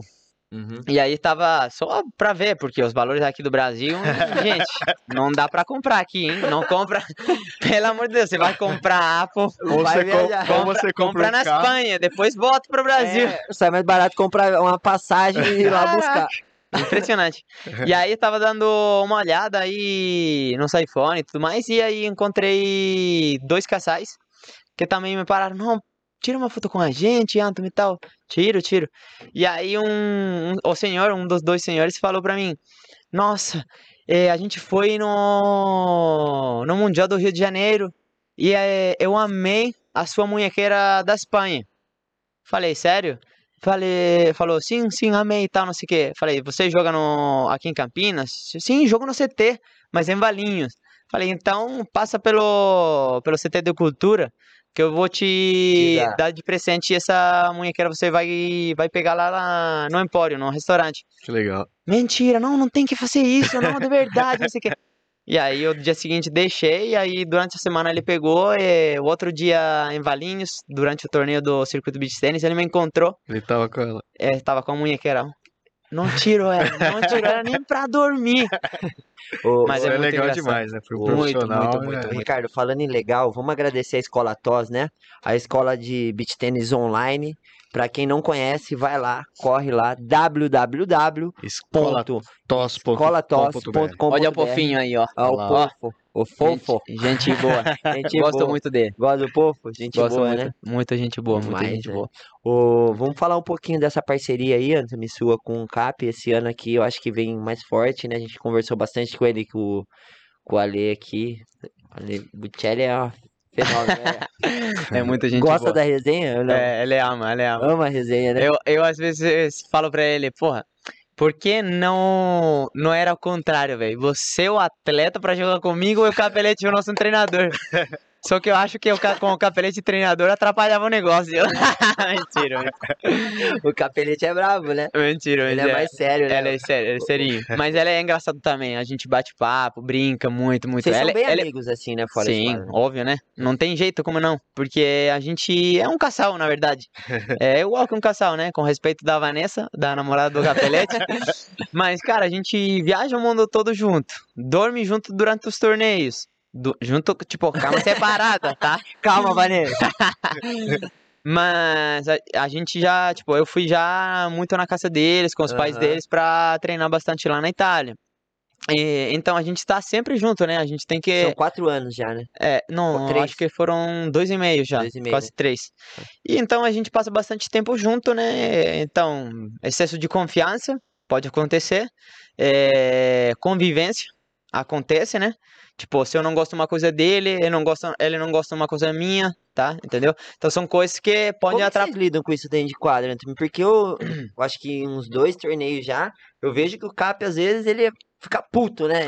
Ele, nossa, ele fica louco, né? No começo ele ficava mais que o Antônio, ele tinha antes, ele inventava um pouco mais, né? Gostava de inverter umas bolas, pegava o Cap perdido no ponto, aí o Cap ficava puto quando dava certo, beleza, você ria, abraçava ele, dá tudo bem. Quando eu perdi, o bicho ficava louco, né? É, E hoje é a, a- vocês são muito mais próximos, tem muito mais intimidade. Isso você acha que é, que é melhor ou pior que antes, assim? Então, a gente não trabalha assim junto com o psicólogo tudo mais, mas é, a gente tá com, com o Ale, com o Buccelli, que é um dos melhores Aham. amigos do, do Cap. Capelete. Já virou praticamente um dos meus melhores amigos, sempre é, respeitando que é a figura do meu treinador, né? É, mas a gente sabe diferenciar quando a gente está na quadra, que ele é meu treinador, quando a gente está fora, é, a gente é amigo, né? E... Mas eu acho que sempre ter algum mediador durante eh, nas duplas e tal é bastante importante, né? Porque sempre vai ter alguma coisa que pode atrapalhar a relação de fora da quadra ou dentro da quadra, né? Então a gente sempre tenta encontrar soluções para a gente conviver melhor, seja dentro que fora da quadra, né? Sempre Eu- buscar uma opção que não seja ou talvez o que eh, o Capelete falar, o que eu falar, né? Aham. Seja uma coisa intermédia se a gente não concorda, mediar ali, né? é, se a gente não concorda em alguma coisa em concreto. Aham. Tá. Mas a gente, cara, dois anos e meio eu acho que É, e os pra. resultados falam, né? É, eu- eu acho que a gente. Mas que- e, que- e no começo, quando, quando decidiram que vai, vai ter o técnico, como foi sua aceitação? É, foi. foi... Eles puxaram muito sua orelha de você É, foi uma boa, o bruxo, boa pergunta, né? Porque. moda na hora. Boa, boa pergunta, porque realmente eu sempre fui um cara, um jogador que é, virei profissional com os meus médios, né? Tipo, eu treinava sozinho, tá? Pegava um amigo meu de, de Gran Canária e Você não fez aula de beach tênis, você não começou do... fiz aula com, com a Simona Bonadonna com 17 anos, 18 anos, lá na Itália. E ela me ajudou bastante. Uhum. É, ela me pegou lá como, como, nem, como, como se for um filho, praticamente é, Uhum. treinando bastante lá. E realmente foi muito positivo essa experiência para mim, porque fiquei lá um ano para aprender, aprender o, o idioma, para aprender a jogar beach tênis mais certinho, né? É, mais com a técnica italiana, né? Que era no momento a que tinha mais, no momento. E, e foi muito, muito positivo para mim. Então aí quando eu já não consegui ficar mais tempo lá por causa de uma crise econômica que chegou nesse momento lá na, na, na, na Espanha, na Europa, que foi 2000, do- 2008. Uhum. Eu te, teve que voltar para para Espanha, para Gran Canária, e aí teve que me virar sozinho, né? E aí com um cesto de 60 bolas e tal, a quadra, e aí peguei um amigo meu lá, falei, porra, Solta a bola que solta a bola que, que tem que treinar, tá? Dá uma olhada se eu tô errando nesses quatro coisas que eu vou te falar, mas o resto deixa comigo, porque, tipo, Não você não. o que fazer. É. Então, aí, pouquinho a pouquinho, eu treinava sozinho e tal. O que eu percebia quando voltava nos torneios era que o ritmo de bola não tinha. Quando o adversário ia acelerar em mim, a bola passava, tipo, porra, muito rápida, né? Uhum. Porque O reflexo, né? Claro, É, porque bate bola morta e porque joga quando eu tre... claro, quando eu treinava era bola morta sempre, tá? E aí falei, nossa, eu tenho que mudar alguma coisa. O que eu tenho é isso. Não tem alguém que tenha um ritmo assim de profissional lá em Gran Canária. Uhum. Então, o que pode fazer pra pegar essa rapidez de bola, esse reflexo, é jogar o mesmo cara que tá te jogando bola, é soltar porrada em você. Que nem o que falou o Zé Luiz. Dá, desce o braço. E, a- e aí comecei a fazer esse exercício aí que me ajuda bastante. E aí já não tinha esse problema depois quando voltava nos torneios. E aí fui me virando sozinho, pouquinho a pouquinho, pouquinho a pouquinho. É, é, até que jogou o CAP. Quando jogou o CAP, falou: Nossa, você tem que tentar treinar com a gente. Porque não dá pra você treinar sozinho no seu lado e a gente treinar por nossa conta. Pra mim foi novo, né? Eu Uhum. gostava da ideia. Mas, pô, pra... era Itália, né? Ele estava na Itália, eu estava em Gran. Canária, na Espanha, né? Então tinha que pegar um avião. E não era pra ir, chegar lá, treinar uma vez e voltar. Não, era pelo menos pra ficar uma semana, né? Uhum. Então a gente ficou. Eu fiz isso só uma vez que consegui. O resto eu tava sempre viajando para torneios, ou com o CAP ou com outra pessoa, que eram torneios menores que o CAP não queria jogar, Uhum. mas viajava bastante, né? E aí. Mas tinha, o- tinha o Buccelli já no jogado ou não ainda? É, já tava começando o tava Buccelli lá. dentro. Tá. Tá? E aí eles davam, é, tipo, o Buccelli começava a dar dica, tal, não sei o quê, mas a gente não treinava junto. Então era complicado, difícil, né? realmente. E aí eu me- me- tentava me adaptar até que chegou um momento que a gente começou a perder jogo, bastante jogo bobo assim e tal, é jogo bastante complicado também, que Importante. não dava pra ganhar. E aí o Capelete falou, não, hum, temos que dar um jeito aqui ou a gente encontra outra solução que vai s- provavelmente vai ser Tava claro que essas derrotas eram falta de entrosamento, Ah, era certeza falta que de sim. treino junto. O, o Anthony, o que eu vejo em vocês, assim, você e o Cap, que normalmente é, é sempre assim, acontece alguma coisa de um torneio e mal, no próximo, velho, dificilmente vocês vão sofrer com aquilo que vocês sofreram no torneio anterior, velho. É, é incrível isso. Tipo assim, ó, é, no último torneio, nesse torneio de Guarujá, eu percebi que você tava perdendo time um pouquinho pra entrar na segunda bola. Uhum. Eu duvido que o próximo torneio você vai estar com esse, Agora que você falou, só porque você falou, Nem tinha Não, reparado. teve, teve bastante Não, bola que a gente acabou verdade, verdade. Normalmente bola que o Anthony não perde, que é aquela primeira bola que o Cap saca absurdo. Começa o Cap sacando no primeiro set. Ace, ace, ace, ace. Segundo set, a dupla ajeita, mas começa a flutuar a bola. Aham. Aí vem Anthony, pau pra baixo. Aí na ter- daí eles começam a ajustar. Então eles vão mudando de acordo. No primeiro set eles fizeram isso com os meninos muito, né? verdade, Vocês verdade. Sim, a bola ficava um pouquinho mais alta e aí a Você tava gente conseguindo matar, né? isso aí, eles deram um jeito, né? É. É, começaram a devolver melhor. E lobar o nunca Até- isso. É, até o Didio fez uma devolução diagonal surreal, surreal, impressionante. E, e aí eu, obviamente, perdi um pouquinho de confiança nesse, É. nesse golpe, né? E também com a devolução ótima deles, eu não estava conseguindo mais acelerar essa Eles bola estavam porque totalmente tirando a bola da sua mão e quando tava vindo, você já tava vindo meio sem confiança e já não É, conseguia. então só dava pra fazer uma curta um lobby, porque já estava por baixo da rede. Mesmo assim, estando quase dentro da linha dos 3 metros. Nesse momento que eu avançava, né, pra jogar a bola depois do, do impacto do capelete, eu já chegava com a bola Baixa. bem baixa, então não dava pra fazer muita coisa, né. Mas com certeza, assim, o que você falou, a gente tenta sempre treinar o que a gente fez pior, né, nos jogos, para o torneio seguinte arrumar esse, esses, esses E tem um golpes, treino esses- esses específico, exercícios. assim, o, o ele chega na segunda-feira e fala assim, ó, velho, é isso, isso, isso, vamos mudar isso porque não tá dando e tal, tal, tal. Ah, na verdade a gente se adapta bastante. Temos exercício que a gente faz quase sempre, né? Porque eu gosto muito de repetir bastante exercício para memorizar, né? Porque é o que eu falo sempre. Se você fizer uma coisa 80 mil vezes, com certeza vai fazer uh, do, do, do jeito mais natural. É, 80 sem mil e um pensar. vai sair Ah, igual, né? automático, É. né? O início é, porra, que nem quando a gente vai dirigir. O início a gente não sabe dirigir É. um carro, né? Uhum. Aí começamos a dirigir, porra, tem que pensar no freio, no acelerador, Câmbio. na- no câmbio, não sei o que, volante, ah, seta.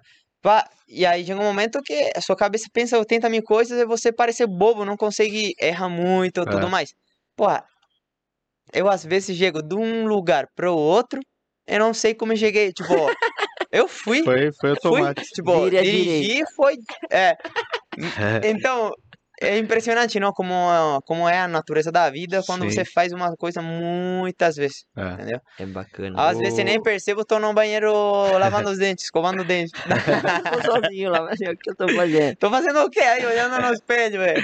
O, o Capelete, ele comentou que eles treinaram bastante, melhoraram bastante a recepção dele. eh. Teve algum golpe seu que foi... Que eles falaram, "Você tem, tem que melhorar, tem que mudar. O que, que vocês trabalharam bastante que foi difícil, assim, pra você se adaptar? É, então, acho que o saque um pouquinho foi um dos meus piores inimigos quando a gente mudou, bueno, quando a ITF mudou essa regra de da head subir 10, por, 10 centímetros mais. Uhum. É, eu fiquei tendo um pouquinho de dificuldade, né? Porque eu tô no 1,79m, 1,80m de, de altura. E eu- antes não, não tinha esse problema, né? Só jogar o saque para baixo já dava certo. É. Agora tinha que dar um pouquinho mais de rotação pro saque e tal. E, e o meu saque já não era mais aquela porradinha tal, que conseguia soltar de vez em quando, né? E Ser, e ser um pouquinho mais agressivo com o meu serviço. Aí o Buccelli começou a falar pra mim: você não tem que acelerar o saque. Você tem que jogar o saque, vir na frente, tentar jogar o primeiro voleio da melhor maneira possível. Mas pra mim foi um uma batida um pouquinho no meu orgulho, né? Tipo, como eu não posso acelerar mais meu saque?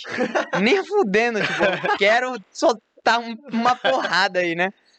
Mas aí foi engraçado, porque aí eu fui um pouquinho cabeça dura, né? E dá- me dava os conselhos bons, né? Normalmente um treinador tá aí pra, pra te falar o que você não quer ouvir, Uhum. É. né? Ou que você não tá enxergando, né? ou que você não tá enxergando, né?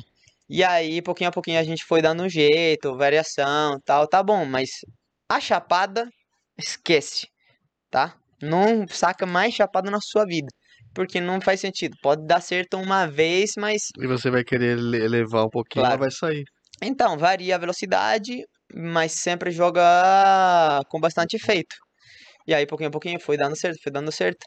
Teve torneios que o meu saque não tava indo, não tava funcionando, mas pouquinho a pouquinho foi dando certo e graças a Deus já tô com uma confiança bem melhor. E Bem sobre melhor. as suas bruxarias que você faz, que ele não sabe o que, que vai acontecer. Isso aí é um leva, é leva um, é um bate-papo engraçado também. Porque quando eu comecei a treinar direto com ele, é, já mais treinos frequentemente e tudo mais, ele é, é bastante técnico, né? É, eu gosto também muito da técnica, que era os meus treinos que eu fazia pessoalmente, os Zozinho lá em Gran Canária eram muito técnicos. Mas ele começou a falar pra mim, é, tem que fazer isso, tem que fazer isso, tem que fazer isso, deveria fazer isso, tal, não sei o que, você tá na direita pra construir. Falei, tá. Mas meu jogo sempre foi muito espontâneo, tá? Sempre de ter alguma coisa nova no último momento. E aí, porque eu jogava na esquerda muitas mais vezes que na Uhum, direita, né? Mas uhum. aí com o Cap não tinha jeito, né? aí tinha que adotar essa posição na direita, Ah, é... vou ter que virar o melhor direita do mundo. E então eu fiquei aí desse, desse lado direito, né? Tentando trabalhar da, menor- da melhor maneira possível o ponto pro cap fechar. E chegou um momento que, que teve um treino que falei pro, pro Ali, Ali, agora começaram a me chamar de bruxo, tá? Com todos esses treinos que a gente tá fazendo, eu cada vez me vejo menos bruxo. Me ajuda aí, pô. Tá- Então, a tá gente podando não pode estragar, a gente não pode estragar o meu apelido agora, que tá dando certo. Eles querem ver a bruxaria. Então, vamos buscar um ponto intermédio, nem pra você, nem pra mim. E aí ele falou: "Tá certo. Vamos, vamos ver um ponto intermédio aí que Essa pode toda aí. isso. O Cap odeia, odeia aqui, aquela minha bola da- do forehand direito cruzar pro, pra esquerda, né? Uhum. Pro forehand do adversário contrário. Porque normalmente volta um lobby nele que Ele, ele tem fica descoberto, né? isso. Mas é uma naturalidade minha, né? É um golpe mesmo que começou.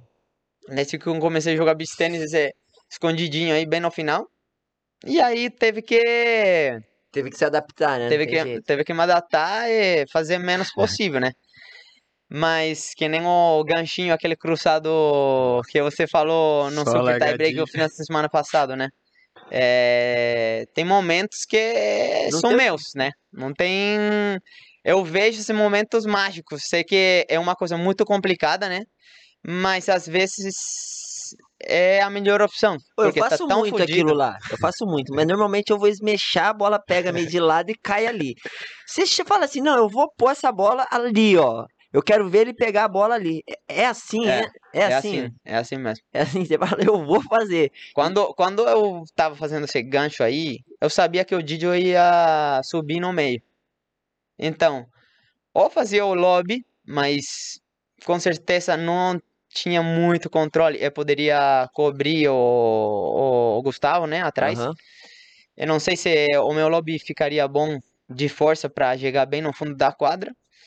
E aí falei, nossa, essa bola é tudo ou nada. Sei que é difícil, mas se ela entrar, com certeza vai ser um winner. Tá? Ou ele vai chegar muito mal e com certeza o capelete vai acabar. Então aí decidi e aí eu fiz e deu Pelo super, amor de super, super, Deus, super foi a, certo. Foi a bola mais bonita do jogo. E conta pra gente a história do, do bruxo. Como que surgiu esse nome? Quem que te deu esse apelido? Que você aceitou numa boa no começo? Então, praticamente foi o meu patrocinador, Benevix, tá? É. O Deco. É, praticamente a gente tava batendo um papo e tal, né? E ele falou pra mim, você tem um apelido? Falei, não, não tenho. Tipo, a galera chama Anto, Mianto, Ramos tal, mas não é um apelido certo. Ah, não, a gente tem que arrumar um apelido. Falei, então vai. Deixo com você, né? Tipo, eu não, não vou falar meu apelido. Eu. Normalmente o apelido é alguém que, que botou em você, né? Aham. Falou de você. Mas geralmente só pega quando o cara não gosta. É. E aí, e aí. Por que, que você tá virando a cadeira pra olhar pra mim? Oi. Eu tô enjoado Esse- de você. Esse a gente vai falar logo. Demorou, eu tava esperando, demorou. não, só pra eu saber. Só, mas- deixa ele continuar agora. Nem pode rir. Não pode. Mas foi o seguinte, então, praticamente dois dias mais tarde, né? Ele falou pra mim, bruxo. Falei, bruxo por quê? Ah, porque você consegue fazer golpes que normalmente a gente não vê é, muitas vezes em outros jogadores. Tipo, tem jogadores que faz bruxaria, né? Obviamente tem, faz golpes loucos, né? Mas normalmente você é mais é, bruxo né? é, muitos outros, em muitos momentos da quadra durante o mesmo jogo, Uhum. sabe? E aí eu falei, pode ser, tá bom. e aí, mas por que você pegou isso? Ah, também foi por causa do Ronaldinho Gaúcho, né? Que cada vez que ele jogava, ele era diferenciado dentro da quadra, né?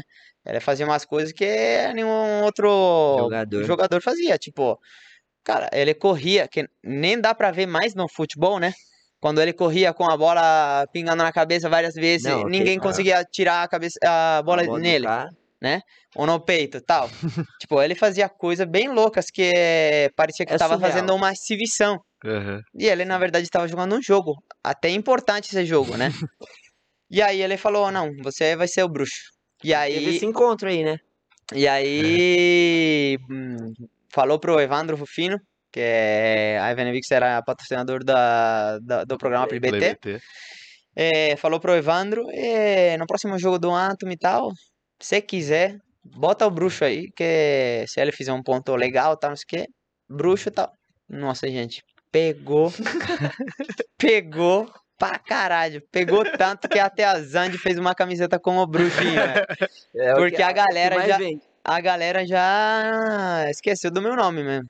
É. já é é bruxo, bruxo, bruxo, né? sou bruxo, comentário sou E bruxo. você encontrou o Ronaldinho Gaúcho no Rio e tirou Encontrei. foto junto. Como foi essa? E foi, e foi com, com o meu amigo da. Tipo, com o meu Da patrocinador. É, com o ele que- André Deco. Falei pra. Ele me convidou um camarote lá do.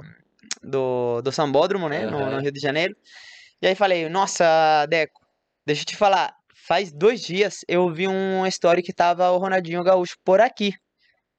Será que você sabe onde que ele tá? Falou, esquece, porque olha quanto grande isso aqui. A gente não vai encontrar ele nem fudendo. Falei, então tá bom, relaxa. Aí a gente curtindo pra caralho o desfile, né? Uhum. O carnaval. E aí, 15 minutos depois, ele falou pra mim: Ó, bruxo, olha atrás de você no segundo andar. Nossa, fiz assim, ó. Olhei pra cima e tal. Tava o Ronaldinho Gaúcho Com 80 no mulher. camarote de cima. Na verdade, estava com a mulher dele e o filho dele. e aí, virei de costas, vi ele e falei, nossa senhora. Falei, ó, Deco, você tem que dar um jeito. que dar um jeito. Faz o que puder, mas dá um jeito porque eu quero fazer uma foto, conhecer ele e fazer uma foto com ele, né? Eu sei que a gente não vai bater um papo, não vai ser melhores amigos, né? Uhum. Mas pelo menos uma foto a gente deve tirar juntos, porque, cara, eu acho É muito, muito da hora, né? Tipo, eu já seguia ele porque eu era sempre do Barcelona, né? Sempre É, fui do Barcelona, falar, então. Mas você então, Barcelona, não? É, então sempre gostei muito do, do Ronaldinho, né? E ainda ele me botando no apelido do bruxo, eu falei, nossa, já tem que conhecer aí ele com certeza, né? E aí chegou o dono do camarote nosso e falou, Deco pra ele, que eles é, são amigos, é, o Hoff, falou, Hoff, vai lá e dá um jeito com a, com a responsável do camarote do Ronaldinho pra ver se a gente consegue pelo menos tirar uma foto com, com, com o Com o Anthony, né? Porque a gente tá precisando dessa foto porque ele quer, tá, não sei o que, tá bom. E aí ele foi lá com. Bateu um papo com a menina do camarote do, do Ronaldinho. Gaúcho. E aí ele, ela veio e falou, você é o bruxinho, tá, não sei o que. Eu falei, sou. Então vamos. Eu falei, quê? Nossa, gente, que nem criança. Meu sorriso tava chegando até aqui, até Você o achou sonho, que velho. era impossível? Eu achei que era impossível. E aí comecei a subir a escada. Quando cheguei, nervoso. é, quando Ficou cheguei lá, nervoso lá ou na final do Mundial? eu acho que lá, né? Porque a final do mundial tá com Tá adrenalina, tá, pô, tá no momento, né? Tá só curtindo o momento. E aí quando, ah, para para chegar lá foi surreal, né? É, tinha segurança em todo lugar. Antes de entrar na porta dele, detrás da porta, da porta dele, arredor dele, ele tava dentro do camarote, tipo, ninguém podia entrar. Mas É. ele tava super com segurança. Até o guarda-costas dele, que mais perto, mais perto a ele, falou: Quem é você? Tipo, que caralho Que você tá tá fazendo aqui, sabe? Falei: Não, relaxa, Calma. não me bate. Você pôr a mão em mim, eu vou explodir. É, e aí, não, o- Eu a- sou o bruxo, ele é, o é, Ronaldo. a menina, a menina do, do camarote falou, não, relaxa, relaxa, tá com, conosco, tá, não sei o quê. Ah, tá bom. E aí, vai, pede pra ele. Falei, como pede? Fala você, como que eu vou atrapalhar o cara aqui agora, que ele tá curtindo pra caralho? Aí eu peguei ele exatamente no momento que tava fazendo brincadeira com um amigo dele. Tipo, deu na orelha dele e virou de costas e tal. E aí falei, como que eu falo agora, velho? tipo, esperei um segundo e tal, falei, tipo, e aí, Ronaldinho, tudo bem e tal? Pode tirar uma foto comigo e tal? Falou, ó, posso e tal.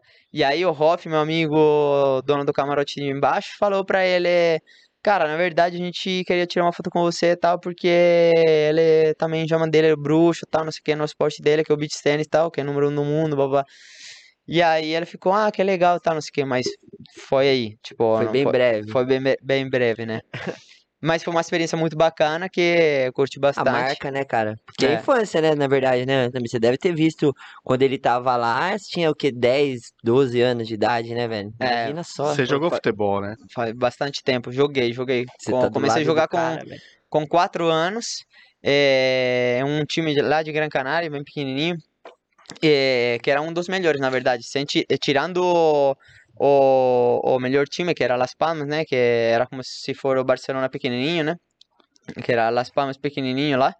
E tirando eles, a gente era o segundo melhor. E aí comecei a jogar. Joguei até os 10, 11 anos. E aí comecei a jogar tênis de novo. É, comecei a jogar tênis, depois encontrei o beach tênis e tudo mais. Eu desisti um pouquinho do, do futebol, mas eu era goleiro. Era Ah, goleiro. era goleiro? Ô, ô, Anthony, uma coisa que eu falo muito, a gente fala em, ah, o beach tênis vai crescer no Brasil, não vai crescer, vai morrer, vai tal. E a gente vê que hoje é, você tem uma parceria junto com a Fla, né, Fla BT. Uhum. Você acha que existe a possibilidade de um dia os atletas começarem a representar os clubes de futebol dentro do Brasil com o beach tênis? Será que você já abriu essa porta aí lá no Flamengo ou não? Então, é, o Flamengo já abriu bastante, né? Porque patrocinou eu, né? Não, mentira. É, abriu bastante porque eles fizeram uma arena na Bem- Gávea, né? Que é super importante, como eles dentro de um espaço deles é, botaram du- três, três quadras de beach tênis e tem quatro não, quadras, quatro quadras, Quatro quadras, duas Quatro- cobertas. quatro quadras de beach tênis e, com o nome do Flamengo, né? Uhum. BT. E isso para o esporte é muito importante, né? Então, acho que é mais fácil aqui no Brasil que aconteça isso aí que você falou que lá na Europa. Porque na Europa os times são muito tipo, Não dá tanta atenção É, pra outros esportes, a não ser pro futebol, né? é, e a gente aqui tá mais valorado como esporte no beach tennis, né? É um esporte que virou muito importante e tá reconhecido, então a gente consegue entrar rápido, mais, mais rápido dentro do, dos lugares maiores, né? Uhum. Mas fora tá bem complicado o negócio. Eu acho que aqui vai dar certo, vai dar certo. Já tá começando com o Flamengo. Muito provavelmente outros times vão querer fazer uma coisa bem parecida, né? Abrir uma areninha deles e tal. Acredito que o Flamengo, o FlaBT, desculpa, tem um tem esse projeto, tem esse projeto tá indo para frente de já, já tem eh, uniformes de outros times é, e raquete eu acho que também tem de outros times, mas ainda espaço de beach tennis não tem, É. mas acredito que vai ter. O- Com o- certeza. Eu acho que o sonho nosso é tipo assim, por exemplo, o Anthony hoje é atleta do Flamengo e não mais atleta de uma marca, Aí- entendeu? Aí vai voltar a Atleta torcida de, de do, do futebol. Corinthians. Ah, mas Os daí malucos tudo gritando. aí o pau vai comer. Imagina aí, Aí aí, deixa aí tá. o, que, o que a Aí gente não vai- falou do da, da torcida, é, esquece. então, esquece. esquece. Mas eu acho que a tendência, velho, pode ser que num futuro não muito distante aconteça, Ricardo. Aqui já tem a do Guarani, né? É. Tem jogador do Guarani? Não, Não, não. É, é- é- isso daí que tá o acontecendo. Ponte de- Pretano não vai jogar lá na. Essa questão que a Não- gente tá falando aí de ter arenas dentro dos clubes, dos times, é, é tendência no, no Brasil inteiro. Porque o que tá salvando os clubes hoje chama beach tênis, né? Muitos clubes de Campinas que eram estavam mornos, a acabaram maioria. aquecendo. Aham. Os que não têm beach tênis vão morrer se não fizer o beach tênis, isso já é certo. Total. Porque o beach tênis realmente tá, tra- tá trazendo novos Muita sócios, gente, mudou o perfil, né, do, do sócio do clube, né? Ninguém Lá no CT Cultura de Lucas Souza aconteceu a é, mesma so- coisa. salvou cultura, né? Eu sou morador de Souzas, eu sei muito O, bem. o CT Cultura tava O clube tava jogado, né? Tava meio jogado, tipo, não tinha nem a academia assim, atlética e tal. Eh, não tinha muita gente eh, indo lá, curtindo o espaço de, de esportivo e tal. Aí o Lucas Souza chegou, botou as quadras de beach tênis, e aí começou a dar uma mexida, né, com movimento lá.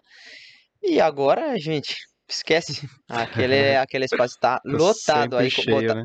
Botaram também a academia, Companhia Se Atlética Companhia dentro, Atlética, o restaurante melhorou, melhorou tudo. tudo, tudo. E, ô Anthony, aproveitando já então, né, que a gente tá falando, falar um pouquinho dessa raquete aí que você participou praticamente de todo o desenvolvimento dela. Aham, A ser bruxo aqui, eh, não, não podia ter um nome melhor, né? Você, ficou, você que escolheu o nome? É, é, a gente, na verdade, a gente pensou junto. Ele já tinha em mente que a raquete se chama assim. É, eu achei que era correto, né? Porque era muito legal, tinha muita força. E, e na verdade que a gente conseguiu é, decidir qual raquete jogar desde a primeira, os primeiros testes porque é, com a experiência das, das outras marcas que eu tive, né, a gente...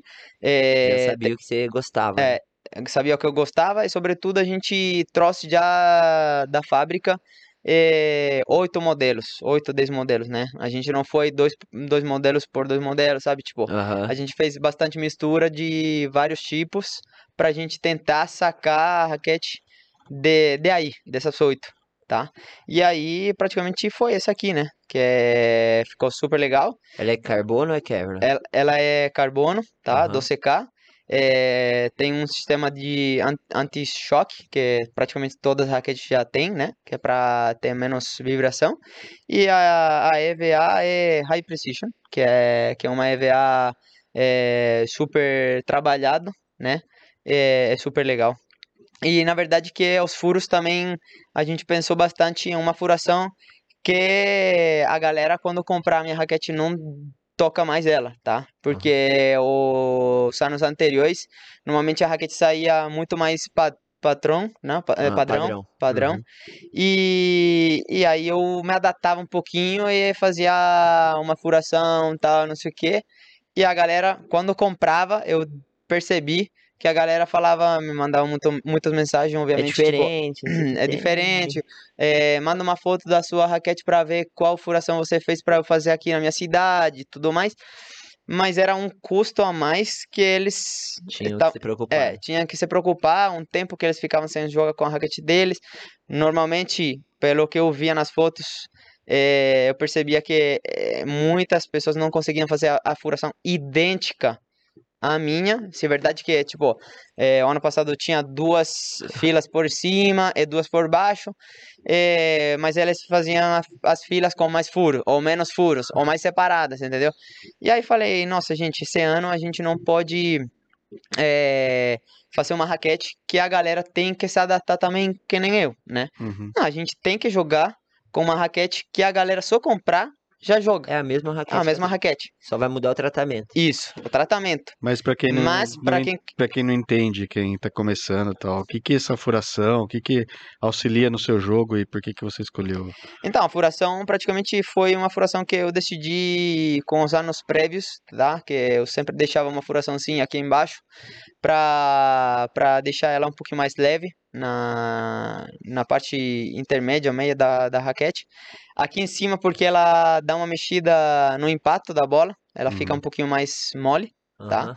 E é sobretudo também no momento do movimento do saque, o, o ar que passa um pouquinho mais, é, mais parece que é mais leve ainda. E depois, esse ano, como inovação, é, mais de marketing, obviamente, Uhum. mas também eu acho que testando ela ajudou bastante no impacto, foi que a gente deixou sem furar essa parte aqui, tá? Aham. Para que a escrita da Zand ficasse Inteira. inteira, que é- eu acho que é um dos do das coisas mais legais da raquete, porque quando você vê a raquete de, desde longe, fala, pô, tipo, que bonita, né? Porque Aham. tem a cor vivo e a maioria das pessoas, na verdade, não dão conta que não tem furação aqui. É, nem É. Mas depois quando quando você Agora você acabou de falar, Claro. eu percebi. É. Mas e, é- eu já e é, falaram. e é muito irado, né? Porque você percebe, é, vê ainda mais a marca é, com mais força, né? Aham.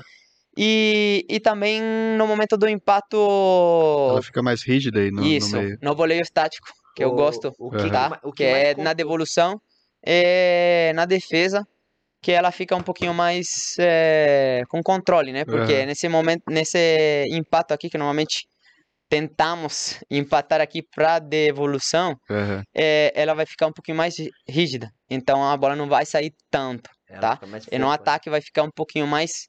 é, mais dura na ponta e leve, mais fofa no meio. mais né? fofa consegue Isso aí. absorver mais o impacto da bola. Isso é importante também. Pra... E sobretudo também a gente pensou, pela minha experiência do ano passado, jogar com a raquete um pouquinho mais, é, Mais leve.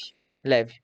Já, já jogava com raquete com 20? 20, porque eu não gosto muito grossa a raquete, tá? Aham. Porque. Você depois já teve um lesão no ombro? Não, graças a teve- Deus nunca teve. É, fui. Coisa de Acho que armador, irmão. Isso é coisa de armador. Lesão no ombro. Não, cara, um cotovelo. gente se Isso é que segura a raquete errada. Você vive com dor aí porque você segura a raquete que você errada. fala, você É, vai falaram ser pra mim que tem um cancelado. dorzinho no, co... no pescoço agora, não é? É, isso daí, Mas não dor no foi a pescoço. raquete. Coisa errada, só faz coisa errada. Ó, fala assim, os caras falam, ah, mas a raquete. Primeira coisa, isso daí é uma dica pra, que eu dou pra todos os meus alunos. Segurar a raquete certo, né, Antônio? É. Primeira coisa de tudo. Segundo, parar de fazer movimento errado para bater na bola. Todo iniciante acha que flexão e extensão de punho é necessário para bater na Verdade. bola. Diminuiu isso, segurou a raquete errada e não pegou uma raquete no começo com um cheio de peso na cabeça, Aham. dificilmente você vai ter uma lesão. Verdade, verdade, verdade. Dificilmente. Mas deixa eu te falar uma coisa também super curiosa, Marquinho. Realmente, quando a gente começa um esporte, né? Já começa errado, tá? É, o, o braço tem uma memória, tá? Uhum. Então, se, por exemplo, quando o, o, o amador, tá? Ou a pessoa que está começando a jogar, começa a fazer um movimento, tipo do smash, tá? Ou do saque, terminando no lado direito, tá? Não é ruim pro... É ruim, desculpa, pro, pro ombro, né? Aham. Mas pra ele é novo, tá? Então, ele vai fazer esse movimento e o braço vai se acostumar, tá? Vai ter uma memória e ele vai ter esse movimento já treinado quantas vezes, quantas vezes mais ele jogar esse, Aham. esse, esse movimento, fizer esse movimento. O que acontece é que depois chega, troca de, de professor, né? Aham. E aí o professor, que em teoria é um pouquinho mais técnico, tá? Ou faz um movimento mais certo, começa a falar que não, que não pode fazer isso porque vai se machucar e tem que fazer um movimento pro lado real, que é Aham. terminar mais pra frente ou pro braço esquerdo. Aham. E aí ele começa a fazer esse movimento e aí quando chega o- A a, lesão. também. Por quê? Porque a memória do, do Você já braço condicionou o seu braço a fazer um movimento e essa mudança vai estar abraçando outro Isso, outro então uma musculatura. dica para alguns professores que, en- que treinam certo Uhum. Porque, que, na verdade, o movimento tem que ser feito para a esquerda, ou é, mais para o lado Ou esquerdo, mas pode, pode acabar no meio, mas é, na direção do lado esquerdo. É, se mudarem isso assim tão rápido, poderia também é, ser uma lesão pro. Às vezes ele acha que ele tá ajudando, ele tá prejudicando, né? É, efetivamente. É, efetivamente. mas é, é difícil mesmo isso daí, porque são muitos professores, né? Uhum. Se ele falou isso aí, tem professor que nem sabe disso. É. Tem professor que nem sabe disso. Mas é isso aí pra ir devagarzinho, bem pouquinho, que- devagarzinho é Você dá aula ainda, Antônio, meu não? É, então, dou clínica, né? É, aula bussa não dou mais porque fica bastante cansativo para nós profissionais. É, já o nosso treino aumentou bastante já esse ano. E o homem tá fino, viu? Da última vez que eu vi ele, agora eu vou falar pra você, hein? É, a foto que O homem você tá me mostrou fino. antes parecia uma bolinha. Não, era, era o Saulo. Mas, o mas, mas é, é isso, que a gente aumentou bastante os treinos esse ano.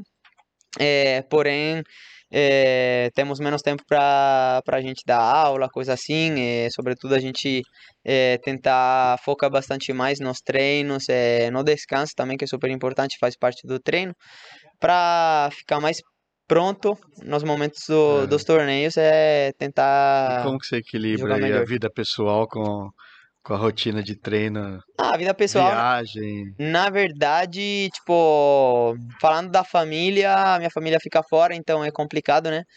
Mas eu criei, graças a, aos meus amigos Lucas Souza, Juliano Massaioli, é, criei uma família aqui, Fala né? do Digio, senão ele vai ficar chateado. Fala dele. Fala. Ô, primo! Fala dele, senão ele vai ficar chateado. Esse, esse primo, ontem falei uma coisa forte pra ele, só pra, pra ver a rea- reação dele, É? ele ficou triste.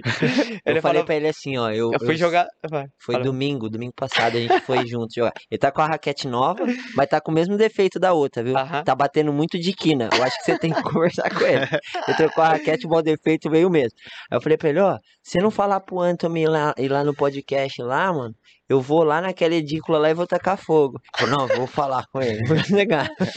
Aí ontem ele falou pra mim, viu o meu story jogando pickleball e falou pra mim, porra, primo, nem me, me convidou, nem me convidou. Falei, primo, deixa eu te falar, vai vender carro que é o céu. é, deixa eu jogar tranquilo, que não quero você estraga meu momento. Ele vai pro Guinness, o Digão já Nossa. falou já. Cada Ele- um na sua. Ele falou, nossa, primo, ficou, ó, nem parecia mais ele. Nossa, primo, você acabou comigo. Eu brinco- Falei, tô brincando, velho, pelo amor de Deus. Ele, ele já gastou um HB20 já no beach tênis, já gastou, vendeu um HB20 já, investiu tudo no Lucas. O Lucas dava seis vezes por semana aula pra ele e ele não evoluiu. Agora o Lucas montou o pickleball pra ver. O Didi vai pro Guinness, o cara que mais faz esporte mal na vida. Total. Futebol, tênis. tá aprendendo. Ai, Mas Deus. gente boa, É né? muita gente boa, é muita Gente gente, boa. boa. Eu moro, eu moro, não sei se você sabia, mas eu moro na, Na casa funda- dos pais dele. É, lá no. no fundinho. Ô, Atrás velho. tem uma casinha pequenininha que, pelo que eu tenho entendido, a galera daqui de Chama de Campinas, edícula. é, a galera daqui de Campinas fazia é, faz tempo, né? E tem muitas casas que ficaram com essa, ed- como é?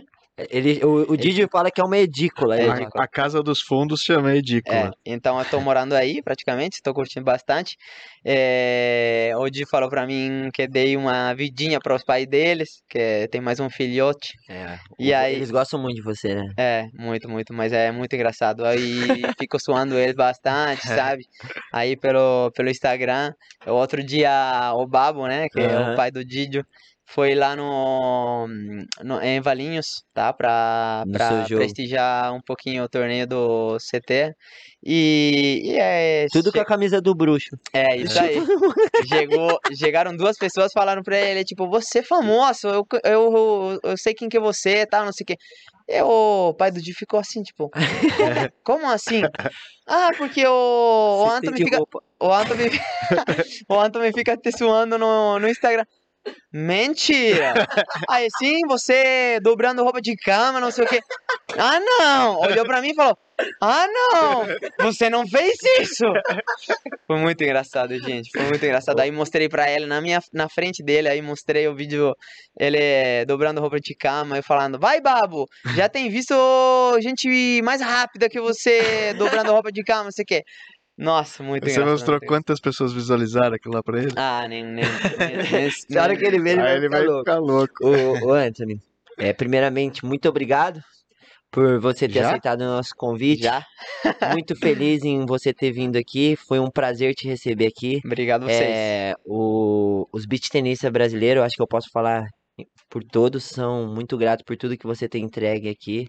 Você é um cara que nos torneios a gente vê para chegar até o, a quadra demora quase três horas com todo esse carisma aí seu aí. A galera te- realmente te, te acolheu de braços abertos. Obrigado. E a O- molecada deve se espelhar muito em você, né? Deve É, tá- todos os bruxinhos aí. É, Eu fiquei É muito, muito, geração, muito hein? feliz que lá em Valinhos vendeu bastante a camiseta do, do, do bruxo pra bruxinho. molecada, né? É, a galera O tava que, que super você feliz. deixa de dica pra essa molecada aí, Anthony? Ah, sobre, sobretudo curtir, né? É importante a gente curtir bastante o esporte.